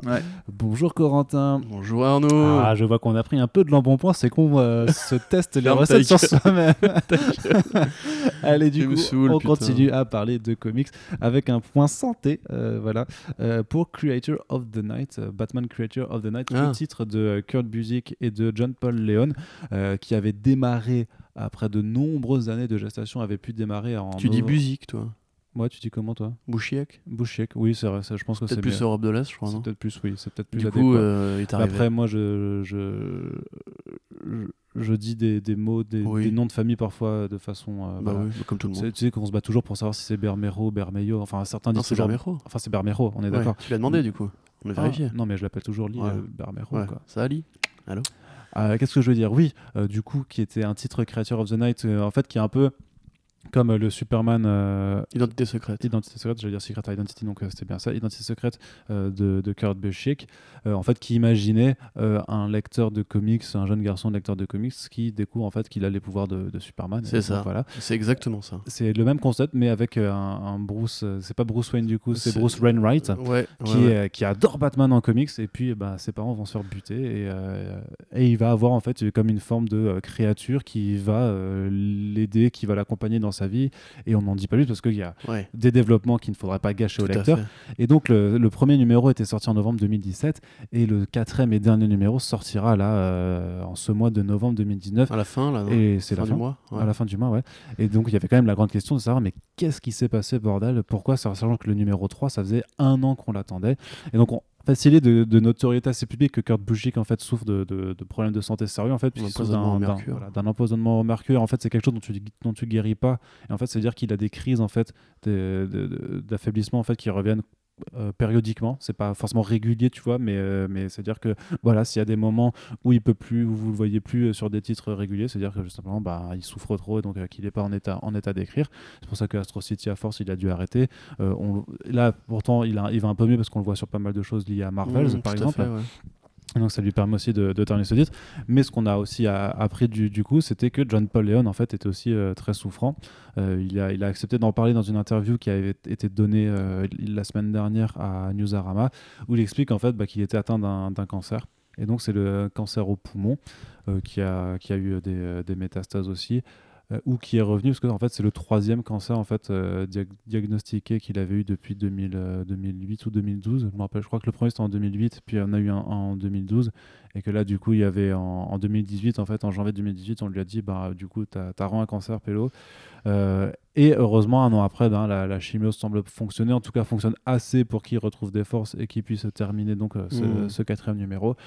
Euh, donc voilà, j'avais juste. euh, on sait du coup ce qui s'est passé. Donc voilà, tu as un titre qui est d'excellente qualité, euh, qui est d'excellente qualité, mais qui du coup se retrouve touché par euh, l'état de sa santé préoccupant euh, des, deux, des deux artistes. Mais heureusement, les deux bah, sont toujours avec nous et ont l'air de bien s'en tirer, puisque justement, on, voit ce numéro qui arrive. John Paul Leon dit que ça, bon, il, il est prêt à reprendre les planches, et donc j'espère que bah, qu'on continuera d'apprécier son style sur d'autres publications, mais de rappeler aussi que voilà que bah, hélas, les artistes et scénaristes de comics euh, sont euh, des êtres humains euh, tout aussi Ouais. fragiles que, Après, que les autres. franchement, hein. euh, troisième cancer à 47 ans, quand même, c'est chaud. Ah oui, bah il a pas de chance. hein. Bah, après, euh, ça, c'est. Euh, pour le coup, ouais. On se rappellera Tout que. le monde n'a pas la même, ch- la même chance à la loterie génétique, mais euh, putain, Non, c'est vrai, quoi. je me rappelle d'une histoire, c'était, c'était terrible, c'était, enfin terrible. C'était ah celui Glenn Fabry. Glenn Fabry en fait qui, euh, qui à un moment avait fait un post euh, sur le fait qu'il était, euh, qu'il était hospitalisé. Et Rich Johnston qui le connaît puisqu'ils vivent bah, dans, dans le même pays quoi, ils se connaissent bien. Vu que c'est des ivrognes tous les deux je pense quelque part. Euh, qui, euh, qui disait merde a priori ce sera un cancer genre un cancer un sale cancer style foie pancréas un truc comme ça. Et au final non c'était que euh, c'était que alors c'était pas une leu- c'est pas une leucémie c'était non c'était pas une tumeur du coup c'était pas une infection enfin c'était pas un cancer c'était une infection bactérienne genre une méningite un truc comme ça et du coup je me rappelle que moi j'avais mis j'avais fait un tweet où je disais euh, enfin le mec avait posté un, avait fait un post où, je- où, en fait tu disais putain je suis pour une fois je suis content que quelqu'un ait genre une méningite plutôt Ouais. qu'un cancer tu Ouais, vois c'est ça. Ah oui, je me souviens de ton message. ouais. tu vois et euh, parce que voilà puis bon euh, Darwin Cook aussi est parti bien trop tôt emporté par la Ah, maladie quoi arrête de me rappeler ça. voilà clairement euh, donc euh, gros soutien à messieurs euh, John Paul Leon et Kurt Busiek dans votre combat et Ouais. merci de continuer à faire des comics de qualité Et, et juste, si on peut mettre une emphase pour rappeler que the Night, c'est vraiment très très bien. ouais parce que euh, Identi- Identité secrète, c'est considéré comme un des chefs-d'œuvre sur Superman. Et c'est vraiment exactement le même procédé. Parce que voilà, c'est la vraie vie, un fan de Batman qui ressemble beaucoup trop à Batman, mais il y a des petites différences subtiles. C'est vraiment super beau à regarder, c'est super intelligent. C'est un peu le prolongement de Ego de Darwin Cook, justement, Ouais. entre le, le- le créat- le rapport entre la créature et, euh, et son, son origine, entre guillemets, le, gamin qui a perdu ses parents. Et c'est vraiment cool. Et on parlait de Darwin Cook aussi, j'en replace une pour November, puisqu'il y a encore des artistes qui s'inspirent de Darwin Cook aujourd'hui, comme Elsa Chartier. Donc lisez ça aussi. Euh, éteignez ce podcast et allez écouter ça maintenant. Là. Allez-y, lire, lire, ça maintenant. lire, ouais, lire, ça. du coup. Allez lire ça. Voilà. Voilà, lisez des comics. Euh, et Et d'ailleurs, force à va, John Paul. ouais, on va continuer à parler de comics avec euh, des annonces. Euh, Je crois que t'allais mettre Alfred juste après, j'étais en train de partir en mode bah, bresson. bah, du coup, on va, on, va, on, va, on va partir. Alors, je vais peut-être inverser, un- inverser l'ordre. Euh, premièrement, dans février, chez DC Comics, qu'est-ce qui nous attend? A priori, on, aura, on aurait une suite ou un spin-off à Deceased, donc euh, la mini-série à, la, à la Marvel Zombies, mais chez DC Comics, qui est faite par Tom Taylor, le scénariste australien au sourire carnassier qui ne cesse jamais de faire Yeah, cool, mate, yeah, awesome. Oh, Carnassier, il est hyper jovial, c'est un gamin. Euh, Non, mais il a un sourire carnassier parce qu'il sourit toujours. Ouais. Tout le temps, tout le temps. Ouais, j'aime bien. Je dirais BA, tu vois. C'est le mec, il est, euh, il est content, tu Il vois. est tout le temps content. Et, donc c'est plutôt appréciable. Ouais, j'adore, super. que, euh, Meilleur mec. C'est toujours mieux de travailler avec des gens qui ont l'air tout le temps contents que des, des types qui tirent tout le temps la gueule. Euh, C'est pour moi que tu dis ça Suivez mon regard. non mais je, enfin j'ai pas de miroir mais voilà. Ok. Euh, et si, du- la télé, Black Mirror. c'est vrai, voilà. Et du coup, il a fait un petit teasing là sur, euh, sur son Twitter, parce qu'il aime bien faire ça maintenant pour, euh, pour ses prochains titres, où justement bah, on voit en fait des couvertures de Deceased, où on voit juste des visages apparaître, mais il y a plein de petits carrés qui bloquent l'image pour l'instant, parce que c'est le teasing, faut pas trop en révéler. Il met des lignes de dialogue, comme il l'avait fait pour Deceased aussi, et il utilise le hashtag Unkillables, euh, intuable en, en bon français. Et grosso modo, sur la deuxième image de teasing qu'il a posté, on voit clairement le titre Deceased Unkillables, donc c'est le sous-titre du truc. Donc voilà, c'est un, un dérivé de Deceased. Moi, je sais juste pas si c'est la suite ou si c'est un spin-off, mais on va en savoir beaucoup plus. Et je suis plutôt content de la nouvelle parce que J'étais un peu déçu sur le démarrage, mais je t'avoue qu'en en suivant et en rattrapant le, le reste, en fait, bah, c'était plutôt bien, bien branlé, je trouve, vraiment. Euh, Voilà, c'est euh, bon. Trevor Hersin a, euh, je trouve que parfois c'est euh, c'est pas ultra finaux dans, dans le dessin, tu vois, c'est pas, c'est pas. Hein? Non, rien du tout. J'aime pas beaucoup Trevor. T'aimes- Ah oui? Ouais, J'adore. C'est le meilleur. Ok, mais après l'artiste, je l'adore. Enfin, en tant qu'être humain, je, l'aime beaucoup. Après, en tant que là, là-dessus, je trouve que c'est pas toujours euh, le, le plus travaillé qu'il fournit. Par contre, voilà, en termes de rythme, en termes, je trouve que la narration de Taylor, vraiment en mode, euh, on raconte euh, le récit d'une grande tragédie qui a touché la terre. Tu vois, c'est c'est vachement bien mené. Surtout que vraiment là, pour le coup, je suis même presque impressionné de voir la liberté que DC à l'éditorial lui a donné pour faire ce, vraiment ce à quoi on s'attendait quand l'annonce avait été faite, c'est-à-dire un vrai jeu de massacre, puisque vraiment. Je, vais- je ne spoilerai pas l'intrigue, mais on peut dire que grosso modo, il y a n'importe qui, vraiment même les personnages les plus importants qui peuvent y passer allègrement, tu vois, ils se privent de rien. Euh, on lui a vraiment dit, euh, vas-y, euh, amuse-toi. Donc euh, je me demande, voilà, par rapport à la conclusion, moi je vois deux options que je veux pas aborder dans le podcast parce que ça fait, ça fait du spoiler. C'est dans l'article si vous voulez vous spoiler. Mais voilà, c'est dans l'article si vous voulez vous spoiler. Euh, et vous avez le droit du coup de, de nous donner votre avis là-dessus. Et si vous êtes content également, parce que euh, franchement, moi je veux bien une- une- un deuxième volume, tu vois, ça, ça me dérange pas. Je trouverai pas que ce sera encore trop tiré sur la corde. ou Je sais pas quoi, tu vois, ils font pas 6 six events à côté ou des choses comme ça. Je trouve Après- que ça reste assez raisonnable. Effectivement, j'ai les planches sous les yeux, c'est pas son meilleur boulot. Ah bah voilà, tu vois. Ouais, ouais non, t'as raison. C'est vrai que ça fait un peu, ça fait un peu trop. Non, mais surtout que c'est un quand peu tu- chargé. quand- La, la colo est pas terrible aussi. hein. Quand tu sors, tu sais, de... après moi c'est vrai que Trevor c'est plus sur, euh, sur Divinity, Incursion, juste. Non, Mhm. enfin, Judge voilà, c'est- aussi, ses travaux précédents chez Valiant où là c'était vraiment le feu. Divinity c'était vraiment le feu ce qu'il faisait. Euh, J'étais un petit peu, dé- un, un peu déçu de sa Ouais. prestation. Malgré tout, ça reste, ouais, comme dit, c'est quand même très très bien branlé. Et en termes d'Elseworlds, euh, un peu euh, brutal, euh, où on du juste. Tom Taylor faire un peu son, son gros délire euh, de bourrin. J'ai envie de dire, C'est franchement, ça qu'on veut. franchement, why not? Et puis, du coup, pour les curieux, euh, en VF, ça arrivera en février chez euh, Urban Comics, avec donc de ce, Ah ouais. prochain, ce prochain volet qui arrivera sûrement, à mon avis, aussi en février. Ah ouais. De l'autre côté, et là, par contre, ça va être très dur de. On va devoir mettre un jingle spoilers, je pense. Non, mais on fait comme d'hab, on, on prend une temporalité, on se donne deux minutes pour en parler. et- Ouais, c'est ce qu'on va faire puisque euh, DC a annoncé un one-shot dédié à Alfred Pennyworth euh, qui arrivera en février 2020 avec James Tynion Yes, Ford à l'écriture et Peter J. Tomasi également. Donc euh, deux auteurs. euh, bah, en fait, James Tynion, il va reprendre le titre Batman après Tom King, et Peter Jay, il est scénariste de Detective Comics depuis Peter numéro euh, depuis le numéro 1001. Donc, euh, même le 1000 d'ailleurs, il, il avait fait l'histoire ouais. principale du 1000. Bien sûr. D'ailleurs, depuis non, mais de- il avait fait un pré-arc avant d'ailleurs en fait, donc il fait, il avait fait à partir du 95-96. Et puis euh, et Robin. Je ne euh, connais plus mes chiffres. Batman and Two-Face. euh. C'est la- c'est lamentable, je ne connais plus. Mais mes tu connais rien, voilà, c'est Voilà. nul. Arnaud, Hein franchement, nul. Je crois que c'est à partir du Tu- 90 tu- 91. tu- mais T'es bon. viré, ça y Il avait fait le Road to Detective Comics 1000 justement. Enfin bref, tous les deux vont s'occuper de ce numéro Oui. et ça va être un petit peu particulier ce numéro, et en fait ça va être particulier à partir du moment où on va vous donner le titre. Et donc à partir de là euh, donc voilà techniquement nous sommes à environ euh, 45 minutes euh, de, de podcast. Euh, vous sautez jusqu'à 50 minutes. Voilà si vous 5 ne voulez pas Tu veux qu'on ouais, tienne 5 minutes avec ça. Ouais, on va tenir 5 minutes avec ça sûrement.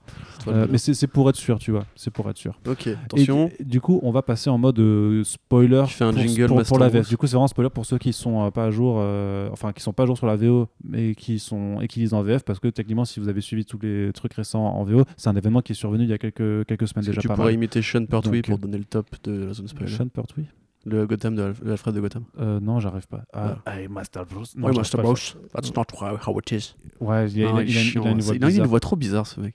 Il pas Ouais, c'est Bref, maintenant. spoiler. Hop. Et donc voilà, puisque. Il euh, est mort, John Voilà, putain.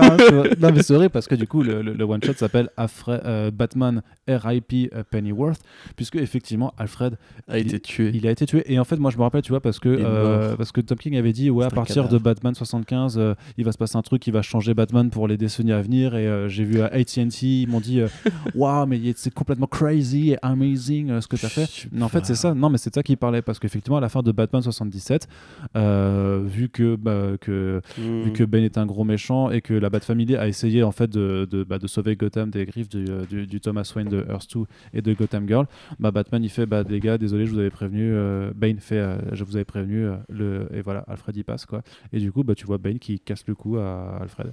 Hmm. Voilà c'est Mm, c'est ultra violent et moi je pensais je me dis je m'étais dit merde mais il y aura un twist c'est pas une vraie mort c'est juste pour l'effet de, de style. Ouais, il va sûrement être ressuscité d'ici 5-6 ans. Même pas Oui, 2-3 bah, ans. Même bah pas non, d'ici une dizaine d'années, a priori, si c'est pour une decade euh, qui s'y tiennent. Enfin voilà, bah, Alfred est mort. Après, est-ce qu'on a encore besoin d'Alfred aujourd'hui tu vois? Ça, oui, bah clairement. D'accord, ok, excuse-moi.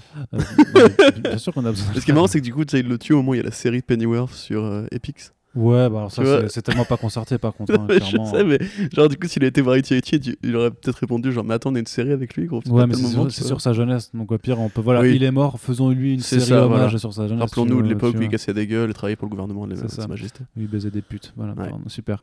Euh, tu racontes? Si, je crois. Non, je sais pas. Ouais, je sais pas, je peux pas persuader, mais bref.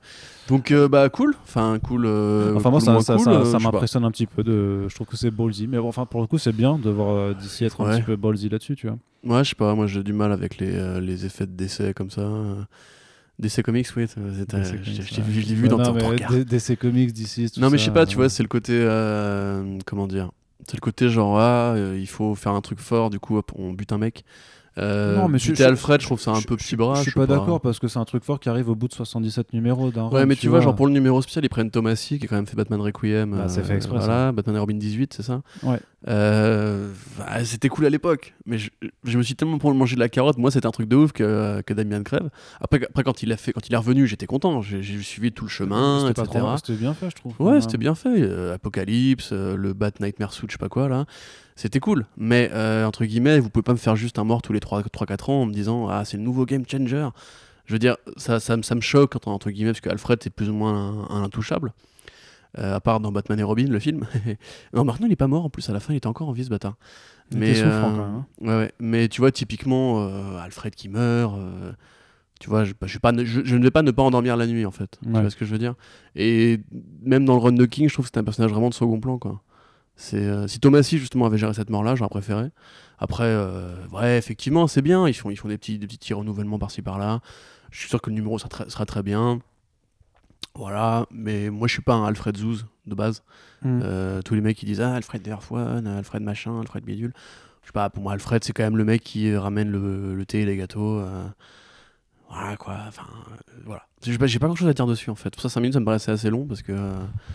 Ouais, mais tu ça vois qu'on arrive déjà, on va, euh, on va déjà. Ah ouais, déjà ça, bah oui, désolé non, pour ces le, le temps, élucubrations. le temps passe Mais tu vois, ça m'en touche une de se faire bouger l'autre quoi. C'est Alfred est mort, bon. Il fallait Non, bien un mort. hein, c'est façon, quand même hein. c'est plutôt un personnage iconique dans la mythologie de Batman. Mm. C'est quand même euh, le, le- bah, le deuxième, non, le vrai papa de, de Bruce quoi. Donc Oui, je veux oui. dire le mec il en le a un traumatisme, tra- traumatisme sur Le traumatisme. grand-père de. Damian. Un petit peu, ouais. très bon, euh, très bon maître d'hôtel. Ah, je sais Accent pas, puis, euh, moustache, euh, crâne dégarni. Tu sais, dans Ouais. mon Inktober, en plus, euh, j'avais fait un, un garçon qui s'est fait mal et euh, Michael Radin m'a dessiné un Alfred comme ça qui lui prend par Ah, l'épaule. ah, et il t'avait- teasé. euh, Je sais pas. Ah non, remarque, il- t'es déjà sorti. non, non.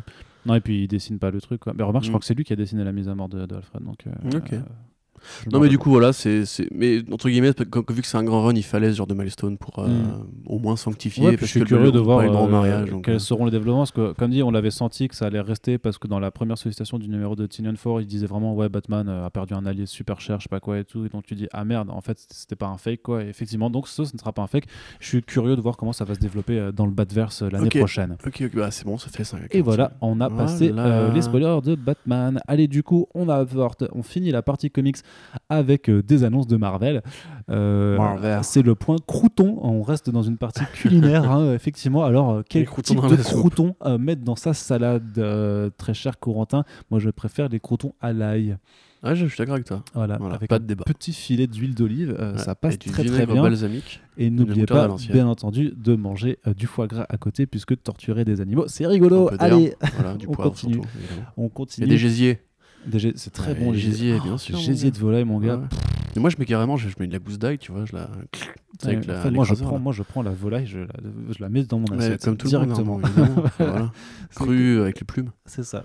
Après, les plumes, ça reste entre les dents, c'est pas. C'est pas grave, ça, ça, ça nettoie, tu vois, c'est bon pour les gencives. C'est vrai, c'est vrai. Euh, du coup, le Désolé, hein, on est fatigué. euh. prendre pour des fous. Euh, un titre Gwen Stacy encore en spin-off de euh, The Amazing Spider-Man puisque c'est la recette qui marche. hein, voilà, donc ils ont fait The Amazing Mary Jane, ils ont fait The Amazing Spider-Man Daily Bugle et maintenant donc ils vont faire donc Gwen Stacy, une mini-série en 5 numéros C'est ça. euh, qui va permettre de raconter une nouvelle origin story pour Gwen Stacy avec euh, des éléments de narration que vous n'avez jamais connus sur l'histoire de Gwen Stacy par exemple.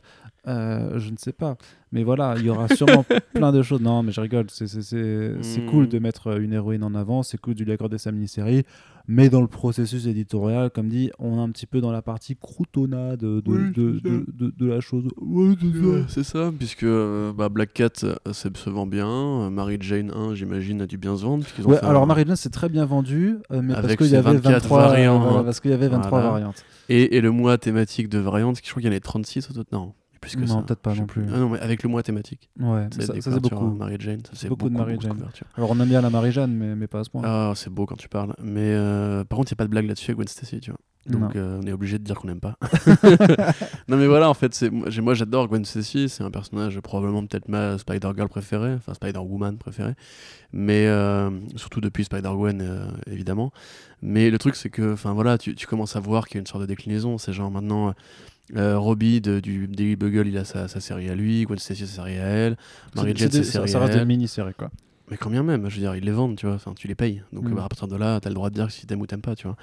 Euh, Enfin, je peux imaginer que Tante May aura la scène bientôt, puis il y aura le facteur de Tante May, puis il y aura euh, le mec du pressing où Spider-Man va déposer ses fringues, j'en sais rien, tu vois. Enfin, euh, ça tourne en rond au bout d'un moment. Enfin, Spider-Man, euh, c'est une licence, oui, et c'est bien qu'il y ait des personnages secondaires qui aient droit à tout ça.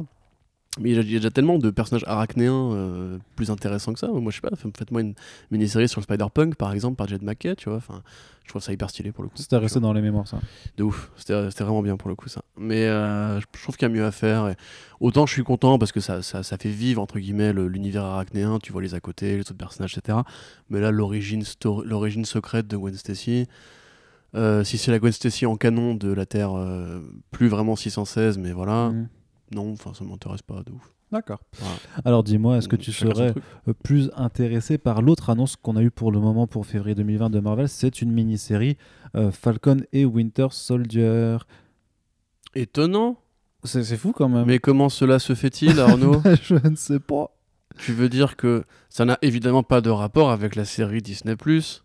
Sophie Bah, the Walter and the Falcon Solution, qui machin. arrivera, au- qui arrivera aussi en, au Euh, printemps 2020. Ouais, c'est ça. Bah non, je pense pas que ce soit lié. Moi non plus.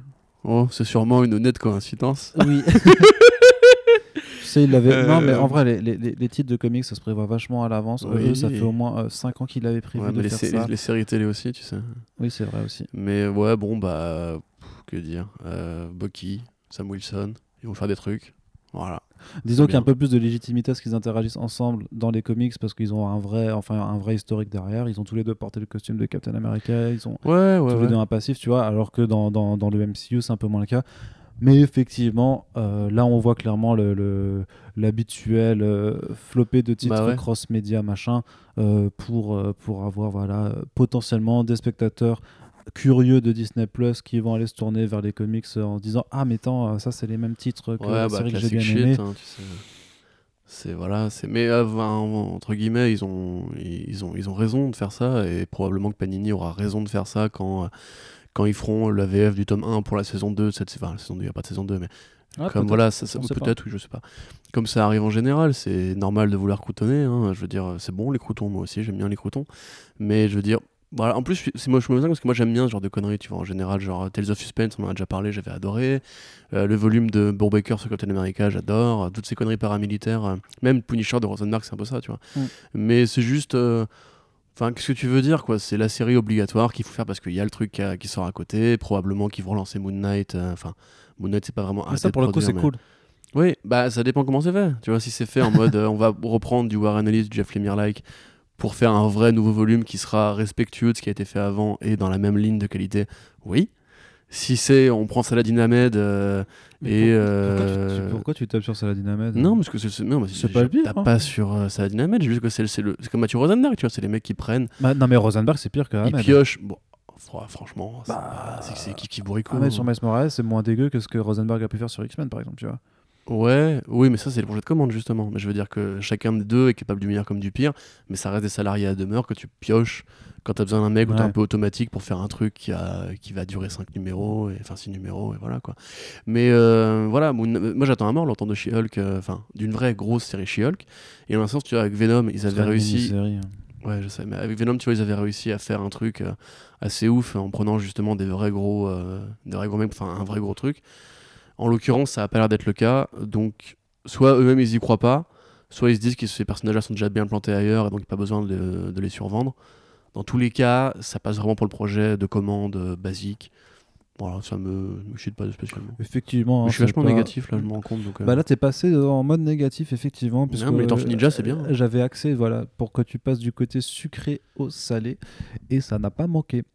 Puisque bah dès ouais. qu'on parle de. En même temps, moi je me plie à l'actu, tu vois. euh, si l'actu est- n'est Ah pas bah, salante. la- euh, la- L'actu, elle est ce qu'elle est, effectivement, et on peut pas te demander d'aimer tout et n'importe quoi, puisque ça ne fait, euh, c'est un peu ton travail aussi. Sinon, on serait sur euh, Marvel Fanblog, je sais pas quoi là, et on ferait ouais, c'est trop génial. J'espère qu'il y aura des liens avec le MCU. hein, tu Mais Wonder Woman Dead Earth, ça a l'air mortel, tu vois, par exemple. Ah non, non, attends, On ça, pas, mais- ça, ça va être très bien, on n'en Voilà. parle pas, mais il y a eu des premières planches euh, dévoilées officiellement, et moi je vous rappelle que j'en ai vu euh, 32 plus, et que putain, Ouais, Raphaël Grandpa sur euh, The Golden Child, mortel, tu vois. Il y a plein de trucs bien qui arrivent. Oui, mais chez Dizzy. Bah ouais. Posez-vous des Ah, questions Peut-être, peut-être que c'est parce qu'on est anti-Marvel. Il y a y plein de trucs bien chez et. Corentin, tu crois qu'on est anti-Marvel Ouais, ou je pas crois qu'on est anti-Marvel de ouf. cher. Allez, Voilà. on a- Allez, on va, on J'adore va. ces silences gênés après les vannes c'est ça, ouais. Allez, du coup, on va enchaîner avec la partie télévision, puisqu'il y a aussi un petit peu d'actualité du côté des petits écrans.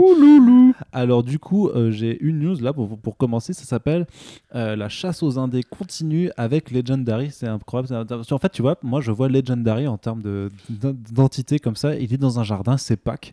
Et du coup, il y a plein de comics indés qui sont cachés dans le jardin comme des œufs de Pâques. Et lui, il les cherche. Il fait Oh, j'en ai trouvé encore un, je vais l'adapter, je vais l'adapter. Ouais, il y a un peu Et- de ça. ouais. Bah franchement. Mais après c'est peut-être ambitieux, et c'est peut-être bien puisque Legendary, on vous le rappelle donc. euh, Ouais, grosso- ce serait bien si un projet euh, qu'ils ont acheté commençait à se mettre en développement par contre. Parce Oui, que bah- là ils achètent, ils achètent, on n'a pas encore de script, de- on n'a pas encore de Bah, réal, on n'a pas, a de nouvelles- pas de là-dessus pour l'instant, c'est sûr. Mais donc voilà, grosso modo, Legend- Legendary, on en parlait de plus en plus puisque c'est les mecs qui ont acheté, qui ont acheté pardon les catalogues de, enfin, de- qui ont signé Ouais, des Matt gros Fraction, contrats de Jeff Fraction. Lemire, Rick Remender. euh, Rick Non, Remender non, non, euh, Brian Donny Cavan. Cates, euh, Brian Kevon effectivement. Voilà. Et, qui veulent faire le, euh, plein. qui va faire le, Sanford Green aussi. euh, ouais, mais qui veulent faire le God Country.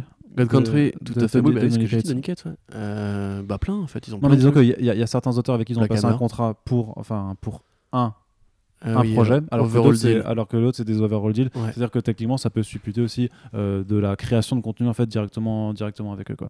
Et donc voilà, euh, ils veulent euh, ra- rajouter leur vie sur euh, Grass Kings euh, de Matt Kint.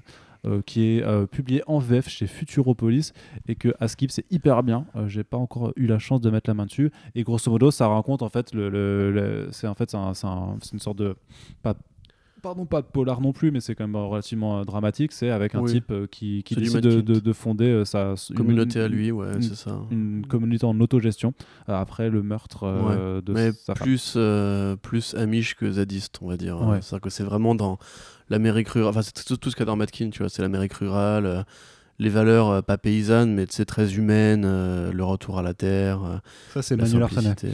Ouais. Ou mais tu sais, il y a un côté un peu Jeff Lemire d'ailleurs chez Matkin. D'ailleurs, les deux sont Bah, potes. les deux sont hein, potes et font des trucs ensemble. Mais hein. c'est vraiment ce côté de ces très doux amer de l'existence, euh, le rapport aux parents, etc. Euh, enfin, moi, je peux dire c'est de la bonne BD. Après, euh, j'ai du mal à voir. après, je suis trop amoureux du style graphique pour euh, l'imaginer en mouvement, mais j'ai du mal à voir en fait Ça comment ils vont charme, transformer ça en fait en série qui serait aussi originale, enfin originale, aussi justement attrayante parce que le comics, bah, c'est un, une bande dessinée. dessiné donc, par euh, Jenkins. euh, euh, ouais, tout à fait. Attends, je vais t'en C'est pas Paul. Jenkins. C'est pas Paul Jenkins, c'est Tyler Jenkins. Tyler Jenkins. ouais, voilà. Voilà, mais tu vois, typiquement, voilà, tu vois, c'est cette espèce de, de, de BD vraiment très rurale, un peu américano-européenne. Ouais. et ouais, enfin, je veux dire, en série télé, un mec qui monte sa- son, sa- son- son petit clan à lui, euh, et qui après se fait emmerder par euh, la société normale et aussi bah, les patrouilles et compagnie. Genre, ouais, ça me fait penser un peu à, euh, à cette série qui avait été faite récemment, là, c'est pas Outsiders, si? Euh, The Outsiders, je sais plus, mais sais, genre une, une histoire de clan pareil. euh, Je regarde très peu la télé. euh, D'accord, ok, bah, c'est pas grave. Mais voilà, tu verras, euh, googlez Outsider et vous verrez de quoi je parle. Mais du coup, je sais pas, ça me paraît un peu euh, plus commun en série télé qu'en bande dessinée en fait. Ouais. Tu vois ce que je veux dire? Yes. Voilà. Et donc, t'es quand même saucé ou pas? Oh bah moi, si ça donne de l'argent à Matkin, je suis saucé, oui. Mais je, en fait, je dis, bah, j'attends ça a vraiment. déjà, A priori, s'il y a une option dessus, c'est que ça a pu donner de l'argent à Matkin déjà. Ouais. C'est c'est une bonne chose en soi. Oui. Mais en fait, si tu veux, vraiment, c'est juste le truc. euh, ils, font plein de trucs. Non, c'est pas du tout The Outsider. Euh, c'est comment dire. Legendary achète beaucoup, achète beaucoup, achète beaucoup de droits. Ouais. Beaucoup, beaucoup de droits. Ça fait déjà beaucoup de projets à mettre en branle. C'est pas dit que euh, le moindre de ces projets euh, se fasse jour, au final, puisque pour l'instant, ça fait comme un petit moment qu'ils ont commencé à mettre des billes dedans. Et rappelle-toi qu'avant Legendary, Fraction et, et Deconic, ils avaient déjà vendu leurs droits à Amazon, qui n'en avaient rien fait en fait, rien du tout. Après, ils ont juste laissé les droits parce qu'ils les achètent, ils les achètent pour une période de temps. Mm. Donc, euh, moi, j'aimerais juste bien que les mecs commencent vraiment à se bouger. T'as Paper Girls, techniquement, qui, euh, qui arrive. Je crois que c'est un peu le seul euh, avorton de la portée, on va dire. Et encore, je suis pas sûr que ce soit vraiment fait par Legendary, ou c'est ce que eux-mêmes n'ont pas laissé les droits à Amazon, tu vois. Donc euh, voilà, faut, faut vraiment voir de quoi il retournera. Si tu me demandes si ça m'excite, pour l'instant non, puisque ça peut être très bien, comme ça peut être pas bien Ouais. comme tout pro- projet de série en général. Par contre, je vous inciterai du coup à lire la BD euh, de Matkin, de pouvoir lire tout Matkin en général si vous avez du Oui. temps devant vous. Voilà, sachant Voilà. Et toi, ça t'excite Moi, ça m'excite grave, mais il faudrait que je découvre la BD avant et que je fasse un, un petit message à Futuropolis et genre, hé, je voudrais bien lire votre BD. Et comme ça, après, on en parle sur Comics Blog et c'est cool. Ouloulouloulou. Et comme ça, après, vous en vendrez plus. Parce qu'on sera des vendus, bien entendu. Bah, Allez. d'hab, non, je pense. Ah oui, toujours, Qu'est-ce toujours, qui hein. change finalement C'est ça. Hein D'ailleurs, euh, est-ce que tu as eu tes billes pour ta critique de Undiscovered Country Parce qu'ils ont quand même vendu à blinde là, aux États-Unis, donc on, euh, on attend nos, que- ouais. nos dollars euh, pimpants et suants. Allez, Enfin, c'est Outsiders. Voilà. Outsiders. Une série avec euh, Ryan Hurst, le mec de Sons of Anarchy. Ça parle d'une communauté euh, un Ouais. peu isolée, et un peu violente et tout. C'était une très bonne de série, regarder des séries du coup. Ah, ça, c'est vieux, mec. Enfin, c'est c'est 2016, ça. Ah oui, ok, d'accord. Ah Oh, oula, euh, 2016, on est d'accord. Ça a duré que deux saisons, donc ça se mate vite si vous voulez, euh, si vous aimez bien Sons of Anarchy Som- ou Justified. som- Sombre année 2016 quand même. Pourquoi? Bah BVS, Suicide Squad. Ah ça. C'était dur. Hein. T'en souviens de tout ça? Moi, j'ai Ah oublié. Ah oui. C'est qu'on m'a rappelé dernièrement que euh, on Le on steelbook? Non, euh, non, je sais plus, je sais plus. Mais en, en plus, non, je, je vais pas en parler parce que je, sais que, que ce- cette personne écoute. Donc, euh, ça- c'est bien, pas bien ou Hein? C'est Non. positif, négatif non, c'était négatif, c'était négatif. Ok, d'accord. C'était. euh, Oh mais je m'en branle. Oui, continue. C'est le blaireau habituel qui me disait que, euh, que c'était une honte que, que je puisse euh, parler dans un article de, du, du fait que c'est du forcing de nommer genre les, les meufs du MCU là pour les Oscars du meilleur second rôle. Euh, parce que j'avais euh, apprécié à, à l'époque Suicide Squad qui traite euh, les femmes de façon euh, nulle et du coup bah j'ai pas le droit en fait. Ah oui, Tu vois, ouais. bah, il a pas tort, hein, t'as Oui, pas le droit. non, non. bah, complètement j'ai pas le droit. euh, Voilà. Voilà. D'ailleurs, on va lui renvoyer ce podcast pour qu'il valide ce qui est dit dedans ça, et on coupera en, en fonction. Non mais a, a priori il, il commentera du coup Oui, bah, comme d'hab. puisqu'on mentionne. Voilà, salut. Allez, à, la- à la prochaine. Continue, hein, nous on continue aussi. C'est euh. ça. Allez, du coup, Disney, putain, ça arrive tard en France, Coco. hein. Oh là là, alors. le hein. 31 mars 2020. Ouais. Alors, tu connais Pirate Bay? Alors, je me désolidarise de tes propos. Non, mais attends, puisque- eh, eh, quand Première fait un article genre euh, The Mandalorian, euh, que penser des twists de fin de l'épisode 1 Ah ouais, c'est vrai, ils ont fait ça? Euh, Ouais, peut-être peut-être la première, je sais pas exactement, mais un, un grand site français a fait ça. En fait, mais personne n'est dû, gros. Alors, soit t'as les projets presse, mais Il n'y a pas eu de projet presse. bah hein. voilà, bah, soit t'as les accès presse peut-être. Il y a pas d'accès presse, mais tu vois ce que je veux dire. Enfin, Faudrait en que je demande à Disney, je suis pas sûr qu'il y en ait pour tout le monde en France tweet sur The Mandalorian combien ont pris un VPN, euh, ce qui déjà est pas légal. Combien ont pris un VPN pour s'abonner à la version États-Unis Parce que ça, ça reste pas légal de faire ça. hein. Je- Ah ouais? Je- oui, oui, bien sûr. Bah, en fait, officiellement, euh, les VPN, c'est pas légal puisque c'est pas ton adresse, euh, c'est pas ton ton adresse IP qui est connectée Hmm. au serveur en question. Donc, tu, le, en général, les VPN, c'est pas très, euh, pas très bien vu. Mais du coup, voilà, tout le monde l'a vu. Il faut arrêter de dire des conneries.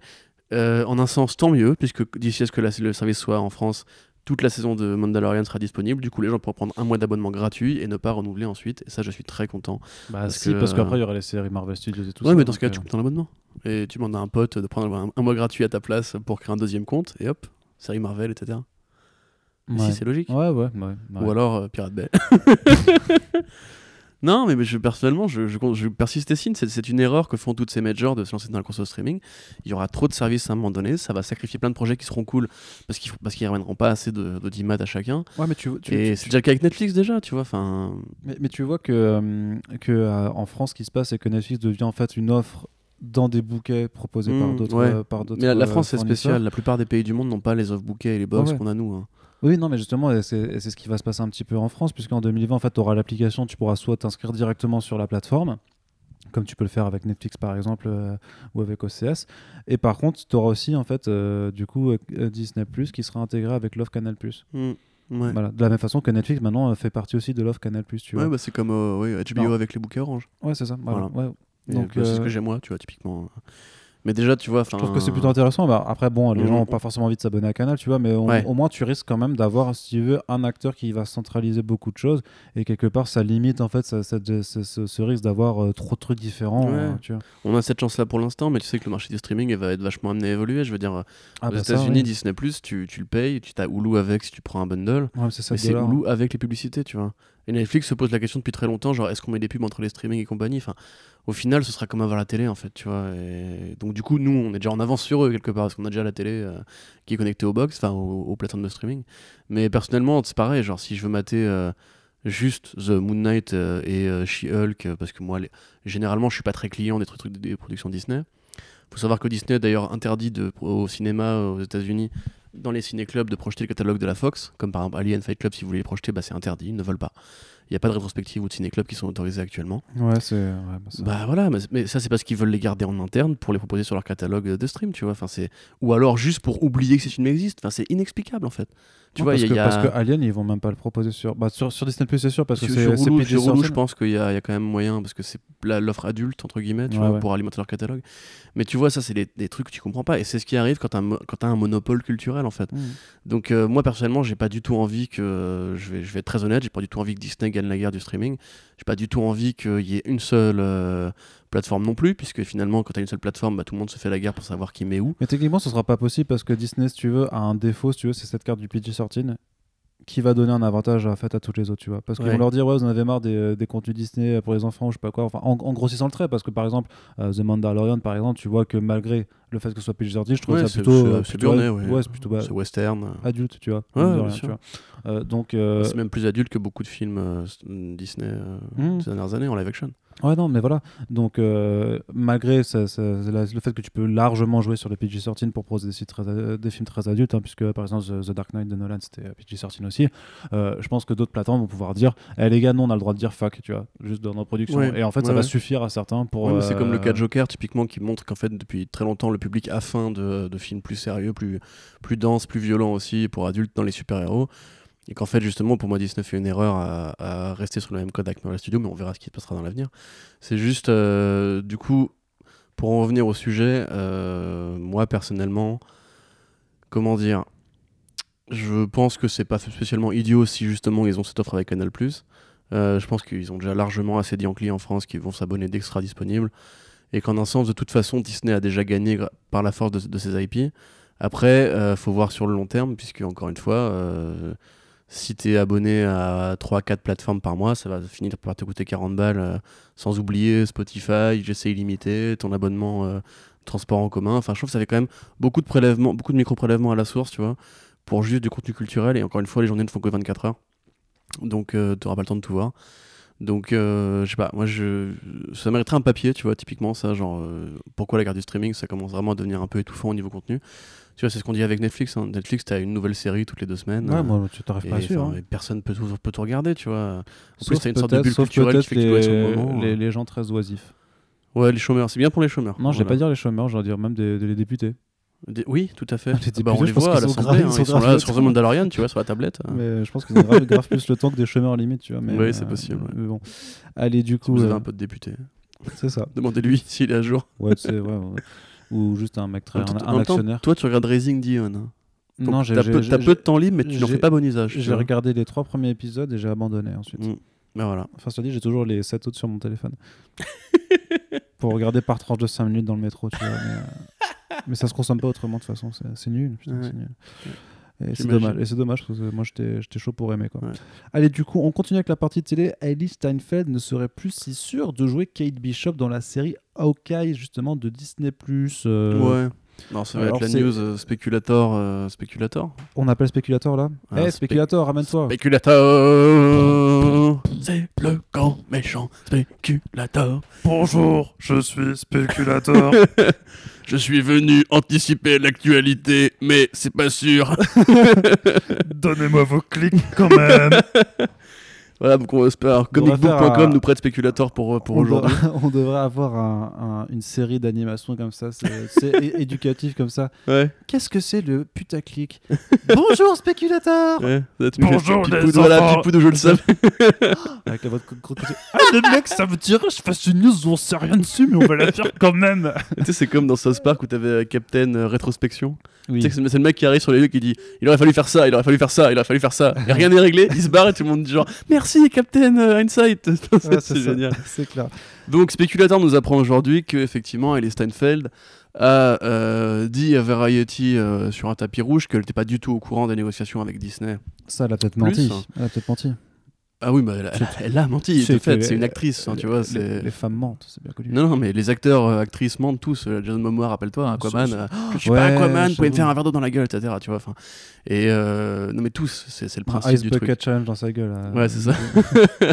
c'est, le principe, tu vois, ils ont pas le droit. Il y a des, il y a des NDA, des, des- des négociations, faut pas tout faire foirer et tout. Voilà. Qu'est-ce que c'est un NDA Un non-disclosure agreement, ce qui veut dire qu'en gros, bah, euh, quand tu négocies un truc ou qu'on te donne une information en avance, tu signes un papier qui dit si jamais tu, tu le révèles à la presse, euh, On bah, bute ta on famille. bute ta famille, on te fait manger tes enfants.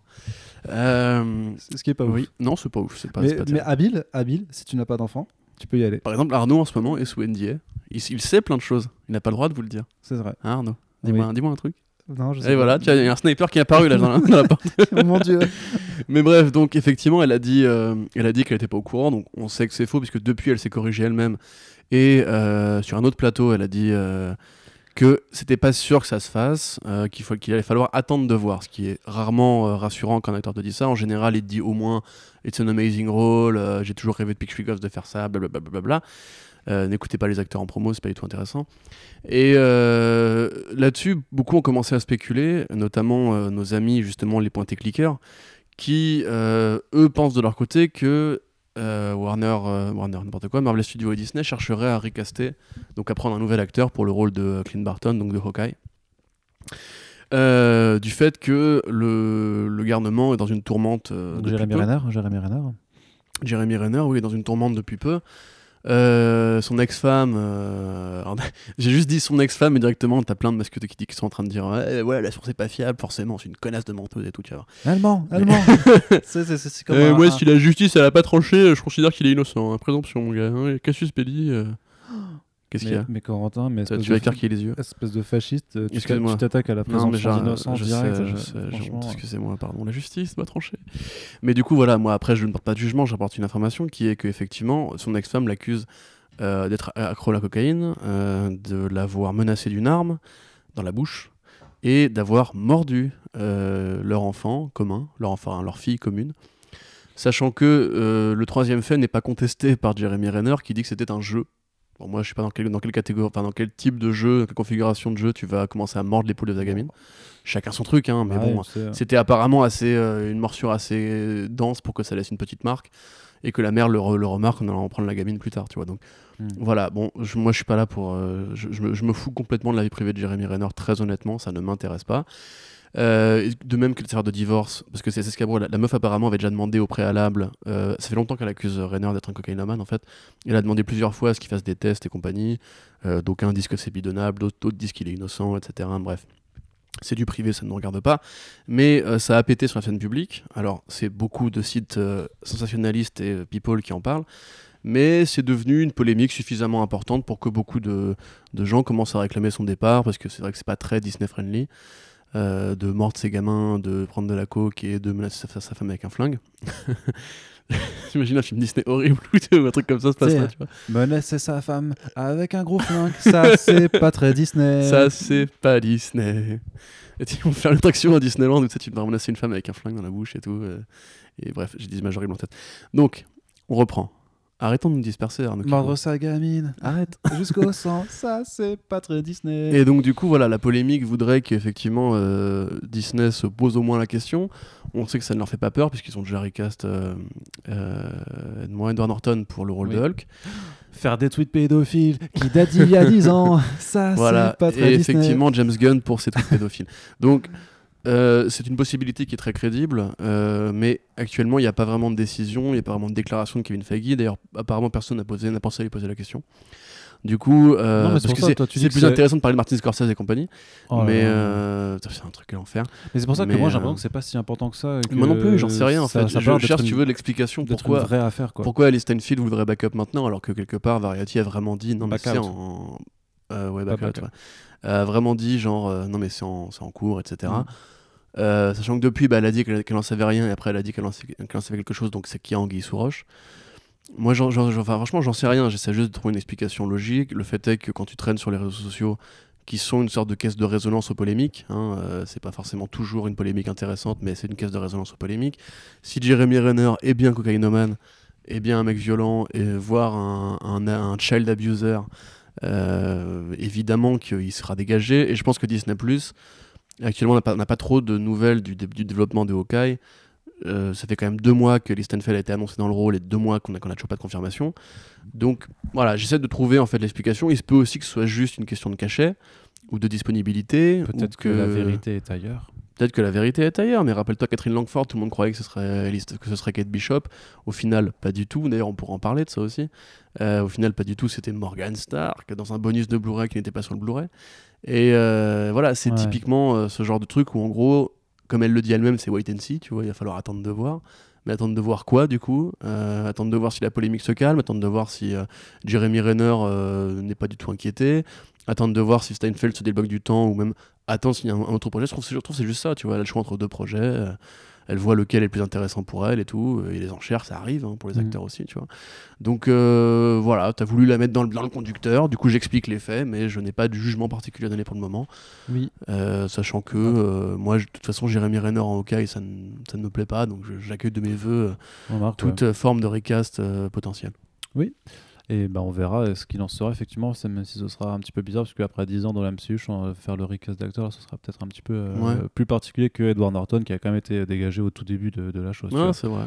Donc, euh, à voir, à voir. Mais du coup, puisqu'on parlait des, des séries Disney+, euh, il y a d'autres euh, programmes pour lesquels ça, ça commence à s'annoncer un petit peu, puisqu'on a des scénaristes hein, pour les séries Moon Knight et She-Hulk. Euh, pour Moon Knight, du coup, c'est euh, Jeremy Slater qui est le co-créateur de l'adaptation Umbrella Academy pour Netflix. Et puis qui a aussi bossé sur le film Fantastic Four et sur deux, deux trois autres trucs qui sont pas terribles, terribles. Donc, euh, faut-il être content ou pas Euh, Corentin, euh, tu ah as non, mais parle un peu là. un avis, un avis très éclairé à donner. Non, non, bah, moi je trouve que. Préféré la série Umbrella Academy à ce que moi j'en ai pensé, je crois, non? Bah, moi j'ai. Non, non, justement, moi j'étais. Non, justement, plus c'est- sec c'était vous, c'était vous qui étiez plus, Ok. plus, plus que moi. Parce que moi je trouvais que, c'était, D'accord. que ça perdait beaucoup trop. Ah oui, c'était Boudet qui était vraiment content, ouais. ouais. Euh, ouais, bah, pff, moi j'avoue que le, le CV du gars ne me rassure pas, mais on a déjà vu des mecs se transcender. Je veux dire, Todd Phillips, c'était qui avant de faire Joker, tu vois? C'est, possible que le gars soit dans les bonnes conditions. De toute façon, les, les réals chez Marvel Studios. C'est des scénaristes. hein, Oui, oui, non, mais c'est le scénariste showrunner. Lead scénariste, pas forcément showrunner. Ok, d'accord. Bah, lead scénariste en général, ça veut quand même dire. euh, Bref, on verra. Mais les scénaristes, même les scénaristes, hein, chez Marvel Studios, ça reste quand même que des salariés exécutant euh, une commande venant d'en haut. Euh, je- Selon ce que Kevin Feige veut faire de Hawkeye, ça peut être- de Moon Knight, pardon, ça peut être très bien ou pas très bien. Euh, moi, c'est un personnage que j'aime beaucoup. Je pense que la matière comics est là pour faire des histoires Bah intéressantes là, oui, clairement, quand même. ne serait-ce que les volumes de Ellis et de Lemire. Euh, même celui de Bémis, hein, moi je, je le trouve pas désagréable. C'est un peu concon, mais c'est au moins c'est marrant, psychédélique, etc. Et enfin, il y avait vraiment plein de trucs bien à faire avec, avec Moon Knight. Euh, mais je j'ai assez peu confiance. Après, on n'a rien vu des équipes de Disney Plus encore. hein. Ouais. Mais j'ai assez peu confiance dans l'univers MCU euh, qui est pas très, comment dirais-je, au fait de cette stylistique d'écriture un peu urbaine, euh, un peu divine, cosmique, obscure, etc. Accessoirement, j'ai encore en tête les merveilleuses planches de Greg Smallwood sur Hawkeye et même Frank Avila. hein. Je- je- pour moi, aucun film ne sera jamais aussi beau. Donc, euh, enfin, aucune série ne sera jamais aussi belle. Donc, euh, de base, j'y vais pas forcément à reculons, mais je sais très bien qu'il faut, il faut un- comme pour les, pour les films du, du MCU, il faut attendre le niveau de qualité Marvel Studios. Et de fait, Umbrella Academy, c'est pas une série qui est mauvaise, c'est juste une série qui est mal rythmée et qui prend trop de liberté avec la BD. Euh, ça me dérange pas spécialement si ça ressemble esthétiquement à Umbrella Academy pour, Ouais. pour du Moon Knight. Euh, Il y a des trucs qui étaient bien gérés, la schizophrénie de numéro 5 était pas, pas dégueu, et justement, Ouais. c'est un thème qui est assez in- intéressant.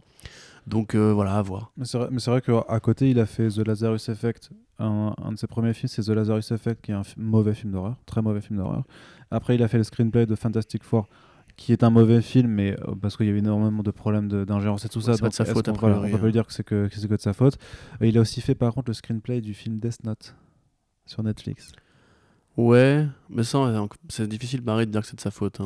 Euh, Le film Death Note, c'est pas un film.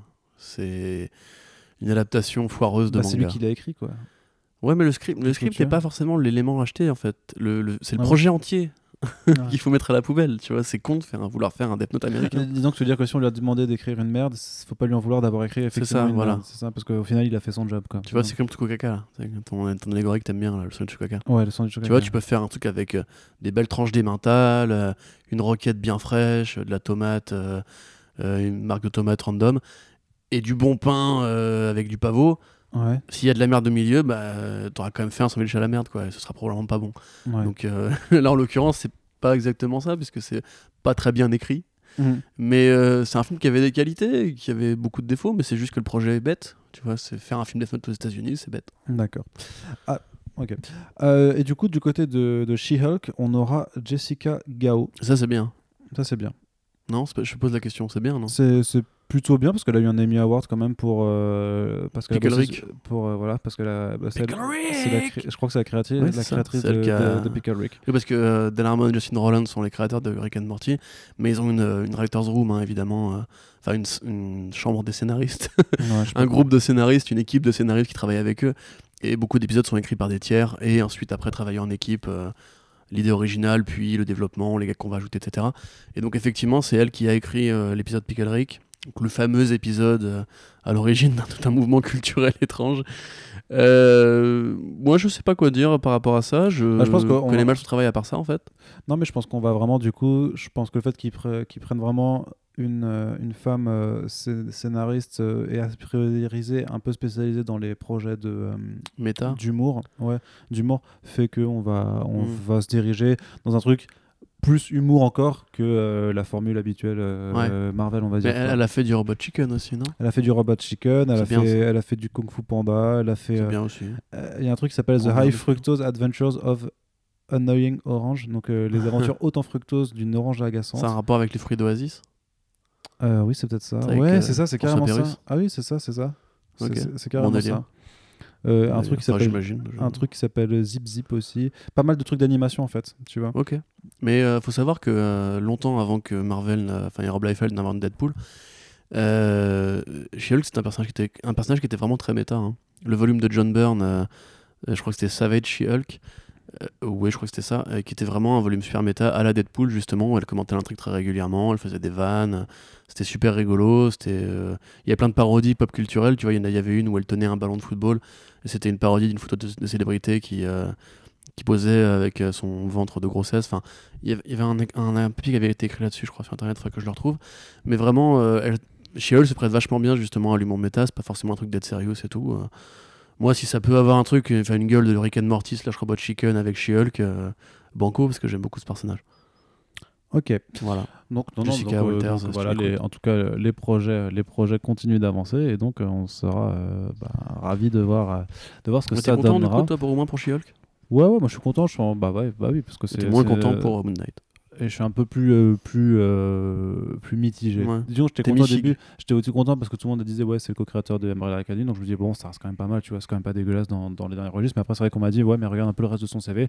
Et là, tu fais, ah, parce que Lazarus, c'est fait que je l'avais vu au cinéma et du coup, j'ai- vraiment de la merde, quoi. Ouais, mais la différence, c'est que Umbrella Academy, ça a vraiment pété de ouf chez Mm. Netflix. Donc, Oui, par, oui, rapport- par rapport à ce premier projet, tu sais, où ils pouvaient se faire bolosser un peu par les, par les studios, là, clairement, ça va être. euh, on veut venir comme une poule aux d'or, tu vois, donc je pense qu'on va laisser travailler. Oui. Enfin, non, je- c'est Marvel Je Studios, ne sais n'importe pas. quoi. Je ne sais pas.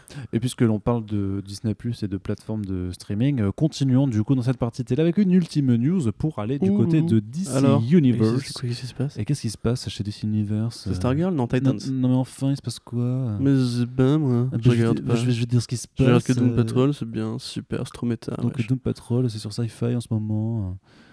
Et du coup, là, euh, on va plutôt parler de, de Harley Quinn. Ah, le trailer, ouais. Ouais, tu vois, parce qu'il y a un trailer qui est sorti euh, Qu'est-ce qui euh, Qu'est-ce qui se passe Je sais pas, c'est la fatigue. Ça y est, ça fait deux heures, Arnaud pète un câble. Donc voilà, qu'est-ce que t'en as pensé du trailer pas. euh, Non, alors, alors, Pas je grand chose, j'avoue, je m'en bats les couilles. Attends, Attends, je t'explique. Ah merde, ça fait qu'une heure et demie, t'es déjà en train de péter un câble. Attends, je t'explique. Alors, en fait, Harley Quinn, euh, elle s'émancipe du Joker. euh, C'est trop inédit comme démarche, tu vois.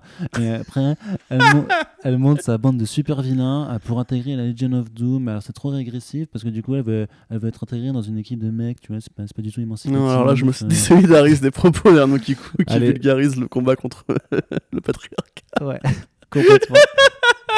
Non, bien entendu, tout ça, c'est de la Tout ça est cancel, monsieur. Tout cela est à placer sous le hashtag Ouais. Arnaud Rigolo. Ah oui, en- bien tellement. entendu. Non, mais du coup, voilà, donc euh, vraiment Harley Quinn, euh, effectivement, qui tège le Joker et qui euh, tège son C'est vrai que ancien. vrai que c'est original. Son ancien costume pour avoir le costume euh, hashtag Suicide Squad mes couilles euh, et qui du coup euh, va, euh, va effectivement monter son, son, propre son propre groupe de scumbags pour montrer que elle aussi bordel de merde elle en a aussi une Yeah, paire tu man. vois, et qu'elle peut être une super vilaine comme les autres bitches Bang, bang. et du coup ça va Easy. niquer des Scu. clairement on va ça va briser Yeah. des, ça va briser des os et du coup ça a l'air très violent Ah oui, entendu très déjanté mais moi je trouve que c'est plutôt sympa Bah voilà. parce que l'animation est plutôt de bonne facture je Ouais, trouve attends.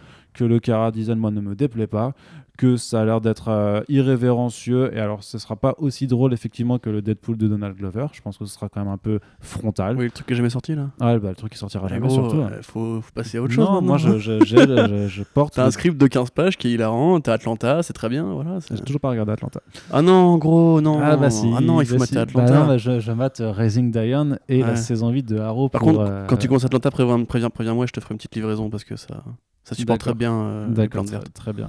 Voilà. Euh, bien entendu. Oui, Euh, bah non, mais bien sûr. Et qu'est-ce qu'on a pensé, toi, de ce trailer d'Harley Quinn Bah, pas grand chose. la série, bah... mais en fait, si tu veux, la série, j'ai rien contre. C'est-à-dire que je vois très bien pourquoi ça peut être cool, effectivement. Je vois très bien euh, la qualité que ça peut avoir. Après, si tu veux, c'est juste le côté euh, Harley Quinn. Arrête Le côté Harley Quinn euh, en mode, tu sais, justement, girly, badass, Émancipation. avec des gros mots. Et cette espèce de costume, euh, ouais, qui me fait pas spécialement plaisir. C'est vraiment, en fait, c'est Bah, c'est ce que fait le film façon. aussi, tu vois, en- fait. Un aura plein de costumes, a priori. Oui, bien sûr. C'est ce que fait un peu le film aussi, c'est ce qu'on fait Connor Palmetier pendant des années. En fait, c'est ce qui est devenu Harley Quinn maintenant, tu vois. Cette espèce de, de figure émancipée, un peu rock, un peu vénère, mais quand même girl, girl friendly et, et un peu enfant friendly aussi, on peut se le dire, tu vois. C'est vraiment Là, une sorte coup, de non. produit. Là, pour le coup, non, parce que là, ça dit. Non, non. Non, parce que, non, mais d'accord. Ok, oui, il y a des gros mots, il y a du sang, euh, youpi. Mais je veux dire, Arnaud, Arnaud quand t'étais gosse, tu regardais des dessins animés comme South Park et euh, c'était pas kid friendly. Non, ça te pas à la télé, toi. La plupart des gens regardaient South Park quand ils étaient petits, il y avait du sang et de la violence. J'a- j'a- Quand j'avais 10 ans, mes parents voulaient pas que je regarde South Park. hein. Oui, mais, mais les gens normaux, Arnaud, je dis. Ah, pardon. Voilà, au-delà du Moyen-Âge qui était l'Alsace à l'époque. mais, mais tu vois ce que je veux dire Le truc, c'est que, ouais, c'est une sorte de formule, quoi. Et cette formule, euh, action, fan méta, euh, costumes qui vont varier, références à Batman TAS. Euh, et ça me fait vraiment penser au trailer de film Birds of Prey en fait. Donc, euh, et aux comics euh, de, Pal- de, de Connor Palmiotti. Donc moi, je- comme je dis tout le temps, c'est pas Not My Harley parce que en fait de base j'ai pas non plus un affect énorme avec Harley Quinn en tant que personnage de comics solo parce qu'elle avait déjà eu des séries solo avant qui étaient un peu dans, dans, dans le même délire. Oui. C'est juste Un peu moins quand même. Mais oui. c'est juste, voilà, je, je trouve ça cool, mais pas au point de, de péter un câble comme certains. Tu vois. Non, mais bizarrement, tu vois, je l'ai mis pourtant, je l'ai mis en, en top 4, machin. Il n'y a pas de réaction, j'ai pas vu d'engouement. Les, Mm. Au niveau des chiffres, je crois que ça n'a pas créé beaucoup plus d'attention. Ce qui est bizarre par rapport à Harley Quinn, qui est quand même censé être euh, le personnage euh, ultra à la mode et que euh, souvent les réactions c'est plutôt genre ah mais il y a trop d'Harley Quinn, il y a trop d'Harley Quinn et justement ça fait réagir. Et là Moi, pour le coup, j'ai plus souvent je trouve qu'on a, en fait. un projet qui est quand même qui a l'air plutôt sympa, mais qui qui a même pas l'air de faire trop de vagues. Alors le fait que en France, ce sera pas disponible à, à date et qu'il faudra effectivement, comme pour Mandalorian, euh, appeler euh, ton, ton tonton américain. Euh, euh, voilà pour Pirate pour, Bay pour, pour, arrête arrête on va te filtrer je suis sûr il y, a- il y a des filtres il y a la Adobe ils ont des filtres comme ça et Des qu'il un- sonores. dès- ouais Dès qu'un podcast est mis en ligne, ici Ouais, ça. tu dis Ouais, Pirate Bay. Ouais, c'est ça, si tu dis Pirate Bay comme ça. Si tu dis terroriste, tu penses que ça marche voilà, là, tu la. CIA. T'as Benalla, Benalla qui va arriver, il va faire euh, quarantaine. Te défie dans un match de MMA. Mais non, il va faire tiens, je te donne mon livre, lis-le, s'il te plaît. Parle-en sur Comics Blog. Ouais. Euh, Ne déchirez pas le livre de Benalla, sinon c'est fait comme les nazis. Ouais, c'est ça, putain. Euh, du coup, Même après, ouais, ça a l'air cool. voilà. Clairement, ça voilà, l'air cool. ça a l'air cool. Ça a l'air plutôt cool. Et donc, ça arrive le 29 novembre euh, sur. Euh, J'allais dire sur Disney Plus, bah non. Qui C'est- Matrixé. Ouais, c'est ça. Sur euh, DC Universe, qui effectivement, accessoirement, a complètement oublié de sortir euh, Stargirl qui était prévu pour septembre. Mais bon, bah ça, on en reparlera Mm. quand on aura un petit On peu encore plus. de- retard de Geoff Jones. Non, mais, mais je pense que tout est lié du coup. Je pense que du coup, les, les retards Attends, de mais Stargirl. se trouve, lui aussi, il a une maladie, on rigole, mais. euh, Non, je pense pas. Je pense- Quand même, là, il y a tout est en retard. Non, en vrai, je pense qu'il y a des bails euh, sur Stargirl qui fait pas avec les exécutifs en fait, qui sont pas d'accord Mm. sur ce que la série doit être ou comment elle doit être présentée machin. Qui, Ah. Effectivement, c'est pour ça que c'est grave en retard. Et du coup, Joe Jones a beaucoup plus de taf dessus. Et du coup, ça, ça, ça lui, Mm. ça, lui- ça l'empêche de faire ses comics à temps. Ouais. Je pense que c'est ça le truc. Intéressante théorie. Voilà. Mais on, on verra d'ici euh, d'ici l'année prochaine, j'imagine. euh, voilà, d'ici comics. Putain, l'humour. tu, tu sens que ce podcast Ah, doit putain, bientôt doit, doit, bientôt cesser. Et justement, on va on va passer à la dernière partie de ce podcast, qui est la partie euh, Cinéma cinéma. Effectivement, je voulais dire la partie cuisine, mais non, je me suis trompé. C'est mon autre, Bah, bah, alors c'est mon autre podcast en fait. Regarde, hop, cuisine blog. Et il n'y a Euh, pas de crouton du coup dans cette partie-là là Et dans la partie, il y a un peu de crouton, je Il y a crois. du crouton Ah bah ça c'est. Bah, je crois qu'on va. je, pense- que vu la taille, on va commencer avec le crouton. En fait, c'est- c'est le crouton, tu peux mettre ta salade dessus tellement il est fat. Euh, Et du coup. Les euh, croutons à la salade. Ouais, clairement. Alors, du coup, euh, grande nouvelle. euh, on l'attendait, on le voulait, on le demandait. Il y avait des pétitions euh, là-dessus. J'ai signé. Corentin a signé.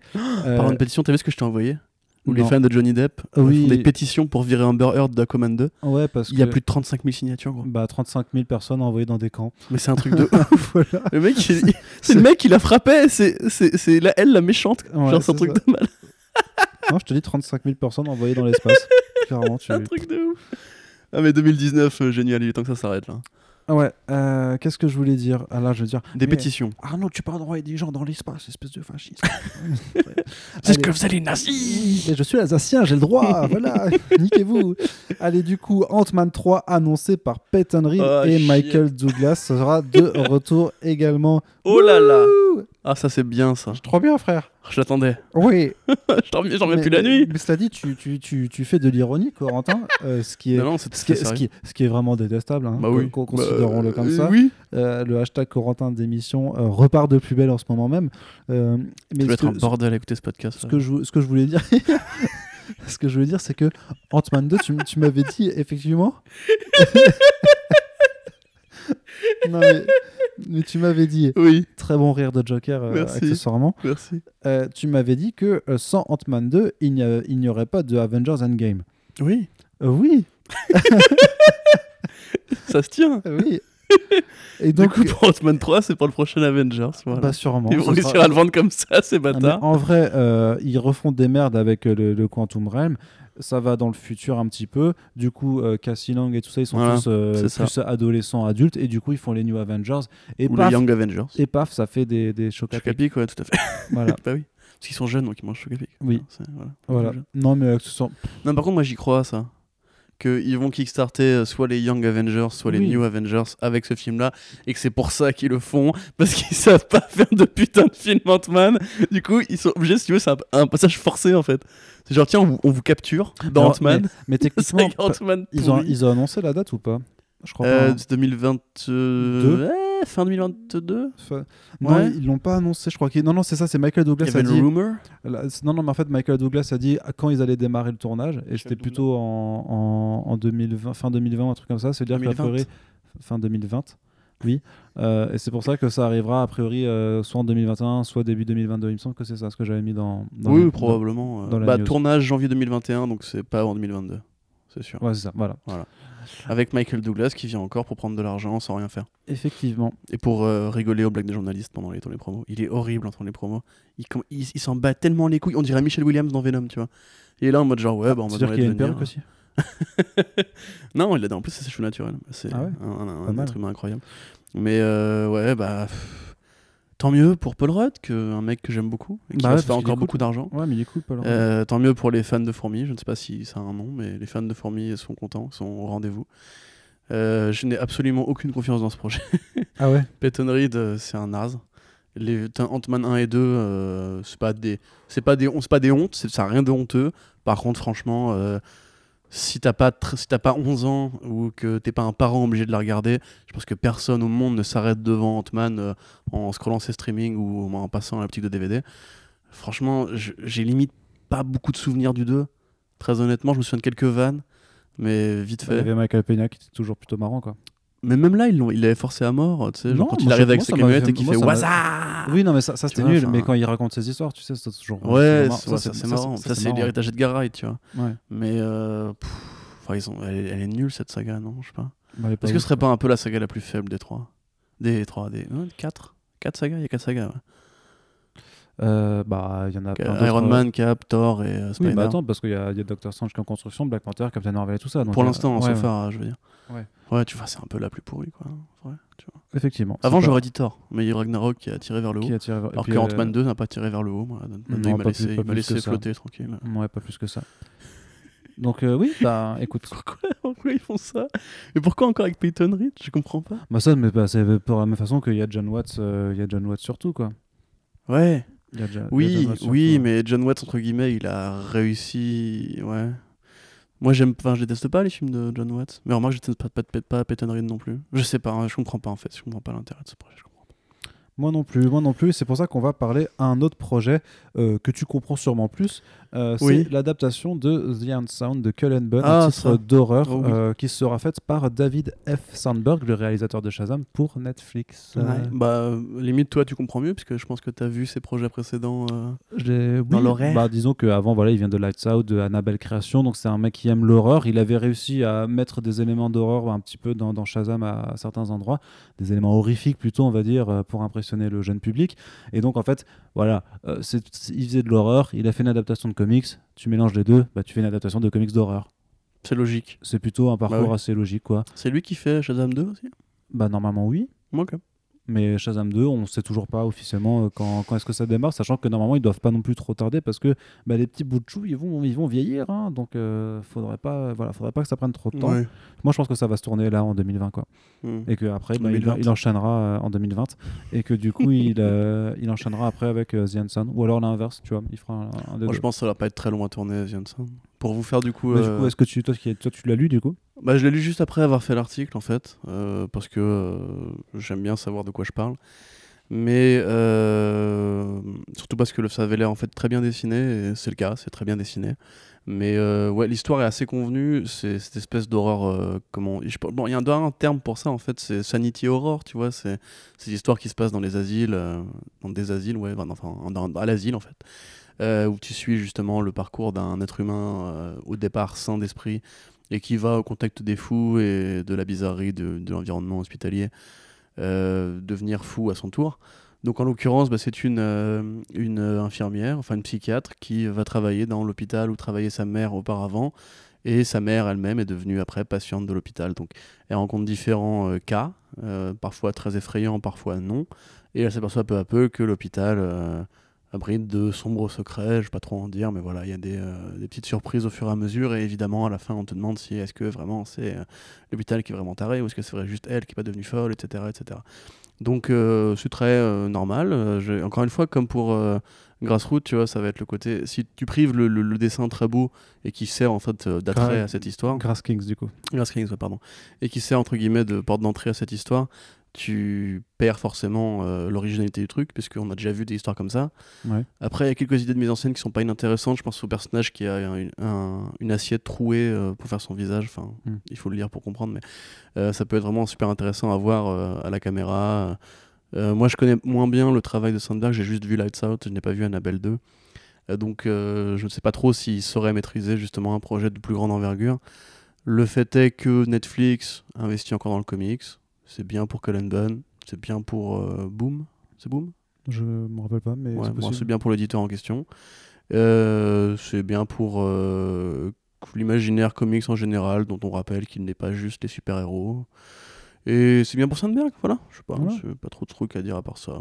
Non, non, c'est bien, voilà. C'est juste que c'est effectivement un, un pro- un projet de plus.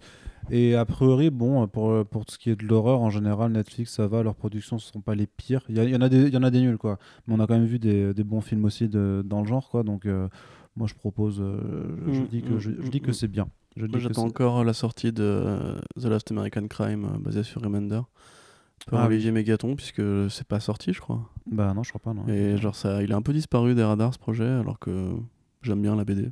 Donc, euh, j'aimerais bien voir le film. Effectivement. Voilà, c'est super poussé comme analyse que je viens de faire. là, ça. Je suis d'accord avec toi. T'as vu un peu? Effectivement. Donc ensuite Batman Hmm? Batman? Parle de Batman. Eh qu'on parle de on Batman va parler de Batman. Ah. Batman. Bah, voilà. Alors, du Alors, coup, Batman. Batman. on a un petit débrief à faire puisqu'on a euh, trois annonces de casting euh, à débriefer. quoi. Dis-nous tout Arnaud Kikou. Tout. On sera, sera coupé au montage. Non, hashtag Arnaud rigolo, ça ne sera pas coupé au montage, euh, à l'évidence. Donc nous avons euh, trois euh, acteurs. Un confirmé, c'est Andy Serkis pour Alfred. Un est en discussion, c'est Colin Farrell pour le pingouin. Et euh, donc une jeune recrue qui s'appelle Jamie Lawson, euh, qui est euh, pour un rôle nouveau, nouvellement créé, qui s'appelle Bella, comme dans la chanson de Maître Gims, et qui sera en fait une, nana, une jeune femme en fait qui, qui veut faire po- politique en fait, carrière politique et qui se lance un peu à la course à la mairie de Gotham. Ça c'est sûr ou c'est juste une Ça rumeur c'est, on l'a appris aujourd'hui, et, euh, c'est quasi sûr. euh, J'ai mis le conditionnel parce que c'est IO9, mais c'est pas non plus, de- c'est pas trop ça. ça, ça Ah, il y en sera a, plus- non, ils sont, ils sont très fiables. Ouais, ils sont plutôt fiables, donc euh, voilà. Donc, euh, bon, euh, Jamie Lawson, c'est plutôt cool de voir une actrice débutante euh, euh, bah, se lancer dans un gros film comme ça. Je pense que c'est très bien et j'espère Mhm. que ça lui servira de tremplin pour sa carrière. Surtout qu'il n'est pas à l'abri qu'il y ait un twist avec ce personnage, parce qu'apparemment, même si c'est un rôle nouvellement créé pour les comics, il y a quand même une certaine importance a priori sur là-dessus. À voir s'il y a un sous-texte politique du coup dans le Batman de Matrix aussi. hein, Tu puisque... te souviens quand je t'avais dit que ce serait pas Barbara Gordon et que tu m'as dit si si c'est sûr et tout Je t'ai pas dit c'est sûr. Je te dis, euh, vas-y, c'est- Ouais. c'est grave, il y a grave moyen que ce soit Barbara Gordon. Arnaud, je t'en- veux pas, tu sais. C'est logique. Après Jeffrey Wright, je me suis dit, bah, t'as une. euh, une Parce euh, qu'ils sont noirs tous les deux, c'est ça bah, bah là, en l'occurrence. Oui, oui. malheureusement, oui, c'était assez Là- logique en termes d'âge en plus. Mais... Là, en l'occurrence, ça marchait bien. Mais du coup, euh, voilà. non, après, mais voilà. après, ça se trouve, ils lui ont donné- création, on n'est pas contre. ils lui ont donné un nom de code et en fait, elle s'appelle Barbara Gordon, tu vois. et Mhm. je sais pas- Mais du coup, ça serait parce que, tu sais, genre, c'est l'argument que tous les mecs euh, qui ne sont pas racistes, évidemment, te sortent. C'est genre, euh, Hey, il faut, c'est mieux de créer un nouveau personnage plutôt que de faire un. Ouais, ah bah du coup, prendre l'ont un, fait. de, de color swap à un personnage préexistant. Ce qui est rare en comics, puisqu'en général, en comics, on- bah, les personnages sont déjà préécrits dans les comics. Arrête de. Qu'est-ce que tu fais à ton micro là? C'est bizarre. Euh, donc là, voilà, je, vous, vous n'avez- pas de raison de détester ça. Donc euh, j'espère qu'on verra votre belle ouverture d'esprit à l'avenir. Ouais. Euh, Ouais. voilà, et du coup, par contre, tu es beaucoup moins joueur sur Colin Farrell dans Pingouin. Non, mais les deux, enfin, ni Et Andy Serkis, ni. Euh, Mais toi, vas-y, mais je pas fait qu'il y a que moi qui parle là. Ben, euh, vas-y, développe, sois, sois, sois joyeux. T'aimes bien Colin Farrell parce que tu l'as vu dans The Lobster et euh, The Killing of the Sacred Deer. Il y était, non? Je sais plus, je sais même plus. Oui, il y était. Oui, il y était. Ah non, il y était.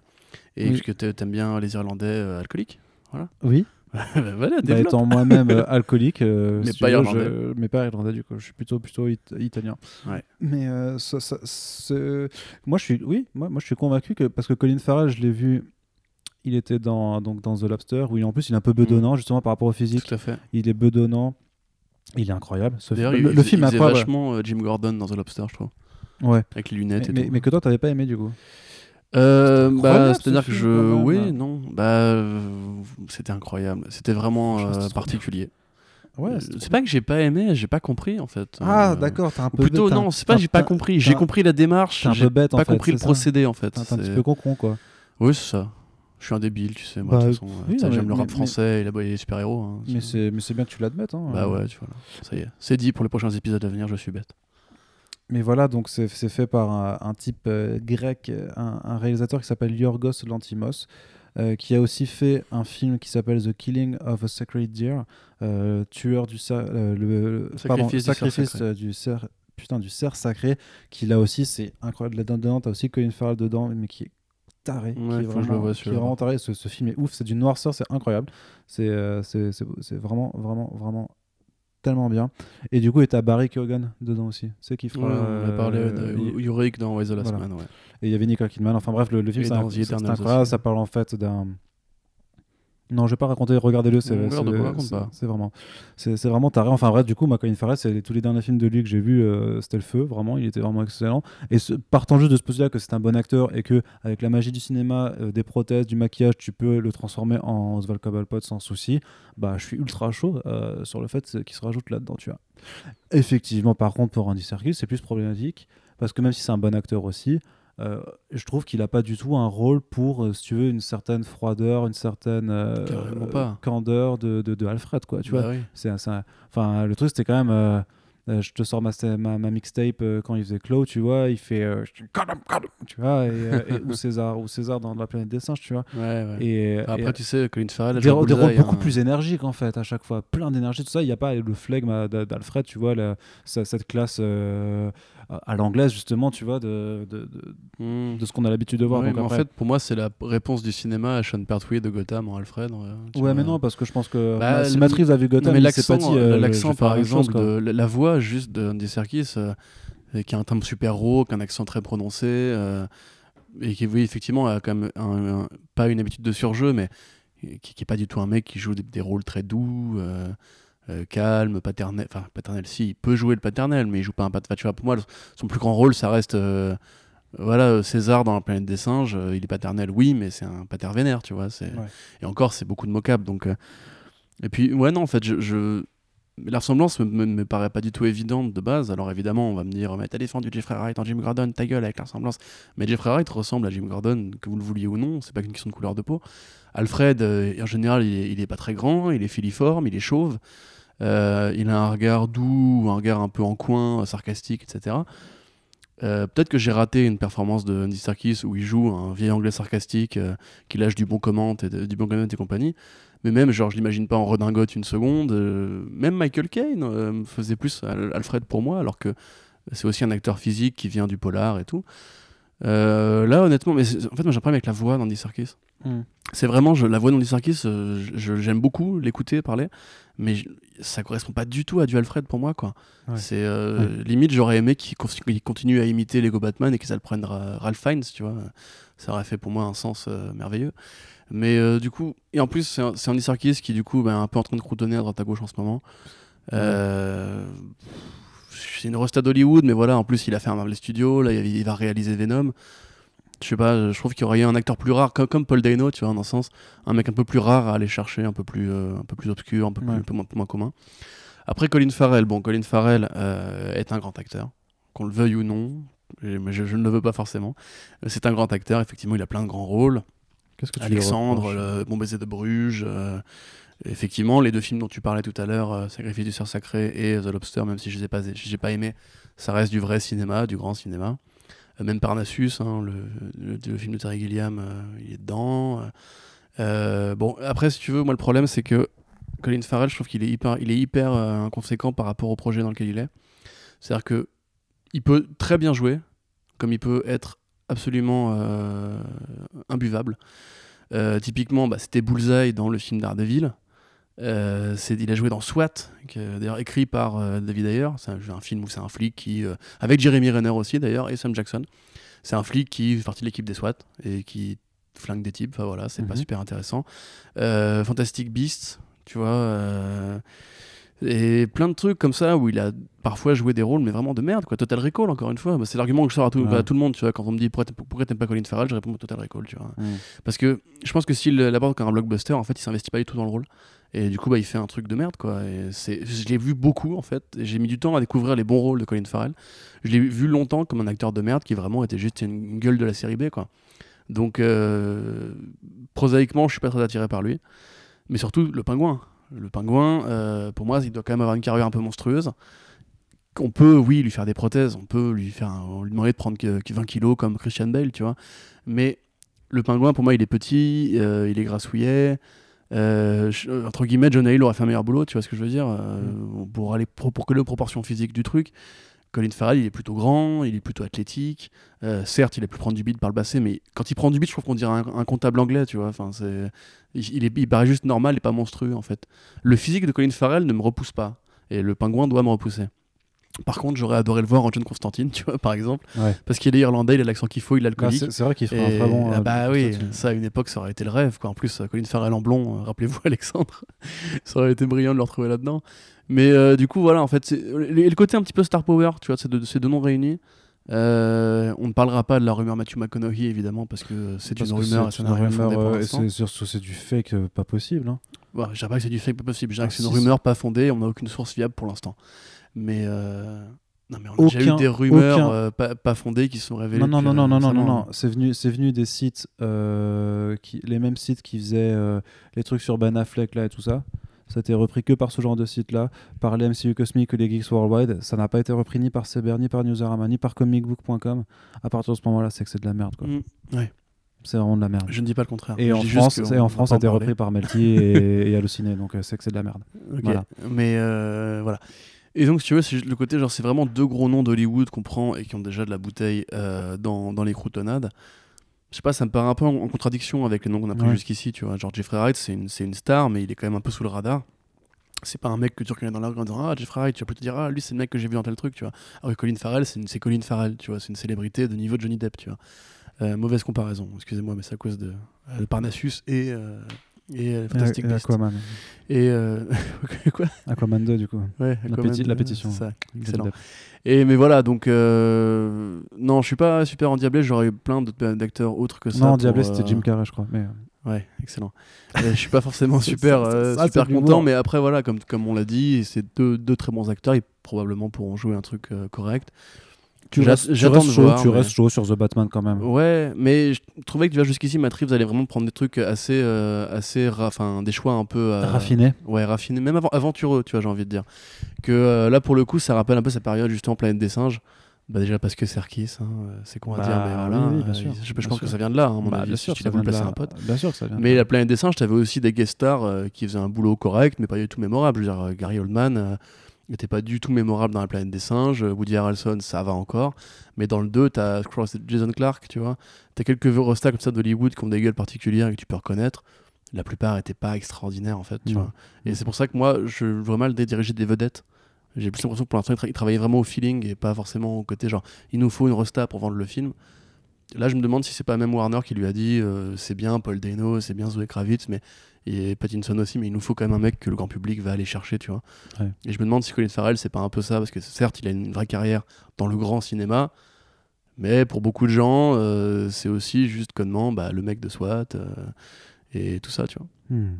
Voilà, c'était la fin de ce long couplet. Ouais, euh, non, mais ouais, on a voilà, on a posé nos arguments les uns contre Oui. les autres, et euh, du coup, ben, euh, au public de trancher. voilà. Team Alors, Arnaud, Team Coco. Vous appelez le 3615 Co-Comics Blog pour savoir.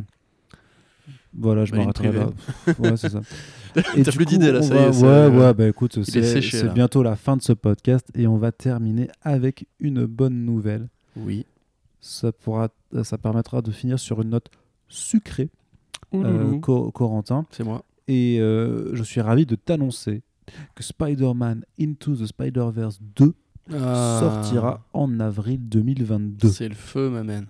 Voilà, c'est tout ce que l'on sait pour l'instant. Voilà. On rappelle que le film, a priori, c'est réalisé par Joaquim Dos Santos, euh, qui est un bon gars de, de l'animation. Moi, de toute façon, euh, ça pourrait être réalisé par n'importe qui. euh, du moment que c'est toujours produit par Lord et Miller, toujours écrit par Lord, toujours euh, coordonné par Peter Ramsey, ce sera toujours, de toute façon. C'est un projet collectif, hein, de base. Mm. Le, le nom même, tu vois, le premier avait trois réals, tu vois. Le nom même n'est pas forcément la figure de proue la plus essentielle. C'est juste, c'est un projet piloté par les génies qui ont fait Tempête de boulettes géantes, les Jump Street euh, et euh, tous ces merveilleux films. C'est la bouillance, Arnaud. Oui. Oscar 2023.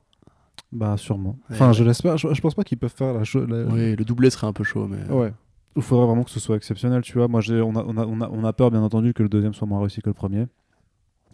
Et en même temps, Peur. 22 Jump Street, c'était tout aussi bien que. Euh, tempête de boulettes 21. géantes, enfin tempête de Deux. miam miam. euh, L'île des Miam Nimo. C'est ça le nom du deux Ouais. Ok. En français, c'est l'île des Miam Nimo, qui est Ouais. génial aussi, Ok. qui était tout aussi Bah bien voilà, que le premier. vois, pour le coup, non, c'est des mecs euh, qui savent gérer les franchises, hein, moi je trouve. ouais, C'est bah, qui savent avoir euh, des idées et se renouveler. Quoi, Même euh, Spider-Verse, quelque part, c'est la suite de Spider-Man 3, c'est la suite du cartoon Spider-Man des années 60. Tu vois, genre, ils, ils savent intégrer l'idée de franchise pour aller vers l'avant. Et Mm. c'est encore une fois une origin story, Spider-Verse. Donc, aller plus loin, ça me paraît juste essentiel. Ils ont ouvert une porte tellement vaste. Et d'ailleurs, on sait qu'ils vont ramener le Super Spider-Man. Euh, donc euh, le Super Sentai. Il y a un mec qui m'a fait marrant. une leçon d'histoire dans les Ouais, commentaires de la news, ouais, m'expliquer pourquoi le Super Sentai c'était lié à Spider-Man et tout, et merci à toi. Euh, ils vont ramener donc le Spider-Man pilote de moto japonais de, du tokusatsu euh, du truc, et ils vont garder le design original, donc je- je- ça va vraiment être comme Penny Parker, qui était vraiment la, la petite meuf des, euh, des shonen, euh, tu sais, Mm, qui est mm, plein, de- mm. plein de manières et tout. Ça va être le gars qui va taper des pauses constamment, qui va appeler un robot géant à la fin et tout. mais non, c'est trop tellement ça- hâte, ça mon gars. Trop, trop marrant. Et ouais, C'est trop bien qu'ils le mettent en, en live action, limite, tu vois, l'incruster en live action. Ah, truc, tu carrément, vois, carrément, c'est ce serait mortel. Mais du coup, on avait, euh, il y avait plein, les logos qui avaient été reconnus aussi, c'est toi qui avais fait la news? Non, c'est juste non non, ils avaient juste changé la, logo, la, la- la- la colorimétrie de tous les logos, mais c'est juste pour dire que voilà, en l'espace de 5 secondes, ils en ont mis euh, 27 différents Mm. quoi, et c'est juste cool, c'est tout. Ouais, parce que je crois Mais- que les gens, déjà ont reconnu Spider-Woman aussi. hein. Ouais, mais il y a- peut-être un jeu hein, sur les couleurs. Peut-être que les couleurs hein, donnent des indices, mais moi, vu qu'il y en a une vingtaine, euh, je pense pas qu'ils Ouais. vont, mettre une vingtaine de personnages dedans, tu vois. Enfin, Oh, ce serait, ce serait couillu, mais peut-être euh, évoquer juste. passer de euh, 6 à 20, euh, ce serait, ce serait beaucoup, tu vois. Ouais, de toute façon, au niveau méta, il reste plein de trucs à faire. euh, ouais, clairement. de super bien. Et donc, euh, bah, ça va être super cool. Quoi. Oh mon gars, ouais, je bouillonne. On espère. En tout cas, on espère vraiment que voilà, que ce sera dans la droite lignée euh, du premier Spider-Verse. Qui, qui reste un excellent, excellent film. Et je le dis deux fois pour appuyer euh, mon discours. Ouais. Et c'est sur cette très bonne note, hein, je t'avais dit, on allait être sucré. euh, on est rapide du coup, mais on est sucré. Euh, Non, pardon, non, non, non, non, non, non, continue, non, non, continue, non, non, continue, non, non, termine, non, non, termine, non, termine, non, termine. On, ne va pas gâcher ce moment. Termine, Ne- si je puis me permettre. ne- voilà, on ne va pas gâcher euh, ce moment délicieux euh, que vous venez de passer en notre compagnie, puisque ça fait exactement, enfin là, ça fait au moins 1h55 que vous êtes avec Mm. nous. Et l'on vous en remercie une fois de plus, hein, Ouais. parce que a priori, euh, si vous êtes resté, c'est que vous aimez nous écouter. Allez, envoyez de la force à John Paul Leon sur Twitter. Yes. Et euh, du coup, ben, merci euh, à vous. Euh, merci Corentin d'avoir été là. De comme rien. toujours, on vous invite à commenter sur les sujets ou sur l'émission en elle-même dans l'espace commentaire sur le site. Nous, pour dire qu'on pue la Euh, merde aussi. vous hein. pouvez aussi euh, lâcher des, des- des- des- des petites étoiles sur iTunes pour noter nos podcasts et tout. Ça fait bien, ça fait du bien, ça fait remonter les choses, ça, C'est bon, ça fait ça, parler de nous. Génial, c'est bien ça. Bah ouais, c'est vachement bien. Bon, favori sur Spotify. Ouais, c'est ça, exa- exactement. N'hésitez pas. Voilà, ce sont tous les petits gestes, en plus de vos partages, bien entendu, qu'on demande à chaque fois, qui permettent de mettre en avant euh, notre travail et le fait ben, voilà, qu'on passe euh, plusieurs heures par semaine à vous proposer euh, ces contenus totalement gratuits. Donc voilà, vous avez le droit, si vous appréciez la chose, de nous saucer un petit peu euh, grâce à tous les moyens gratuits également qui sont à votre disposition. Et merci à ceux qui le font déjà. Bien entendu. Et on se dit donc à très bientôt Eh bah oui. pour les prochains podcasts Bah, sur ça. comicsblog.fr. Bah, littéralement. Salut Salut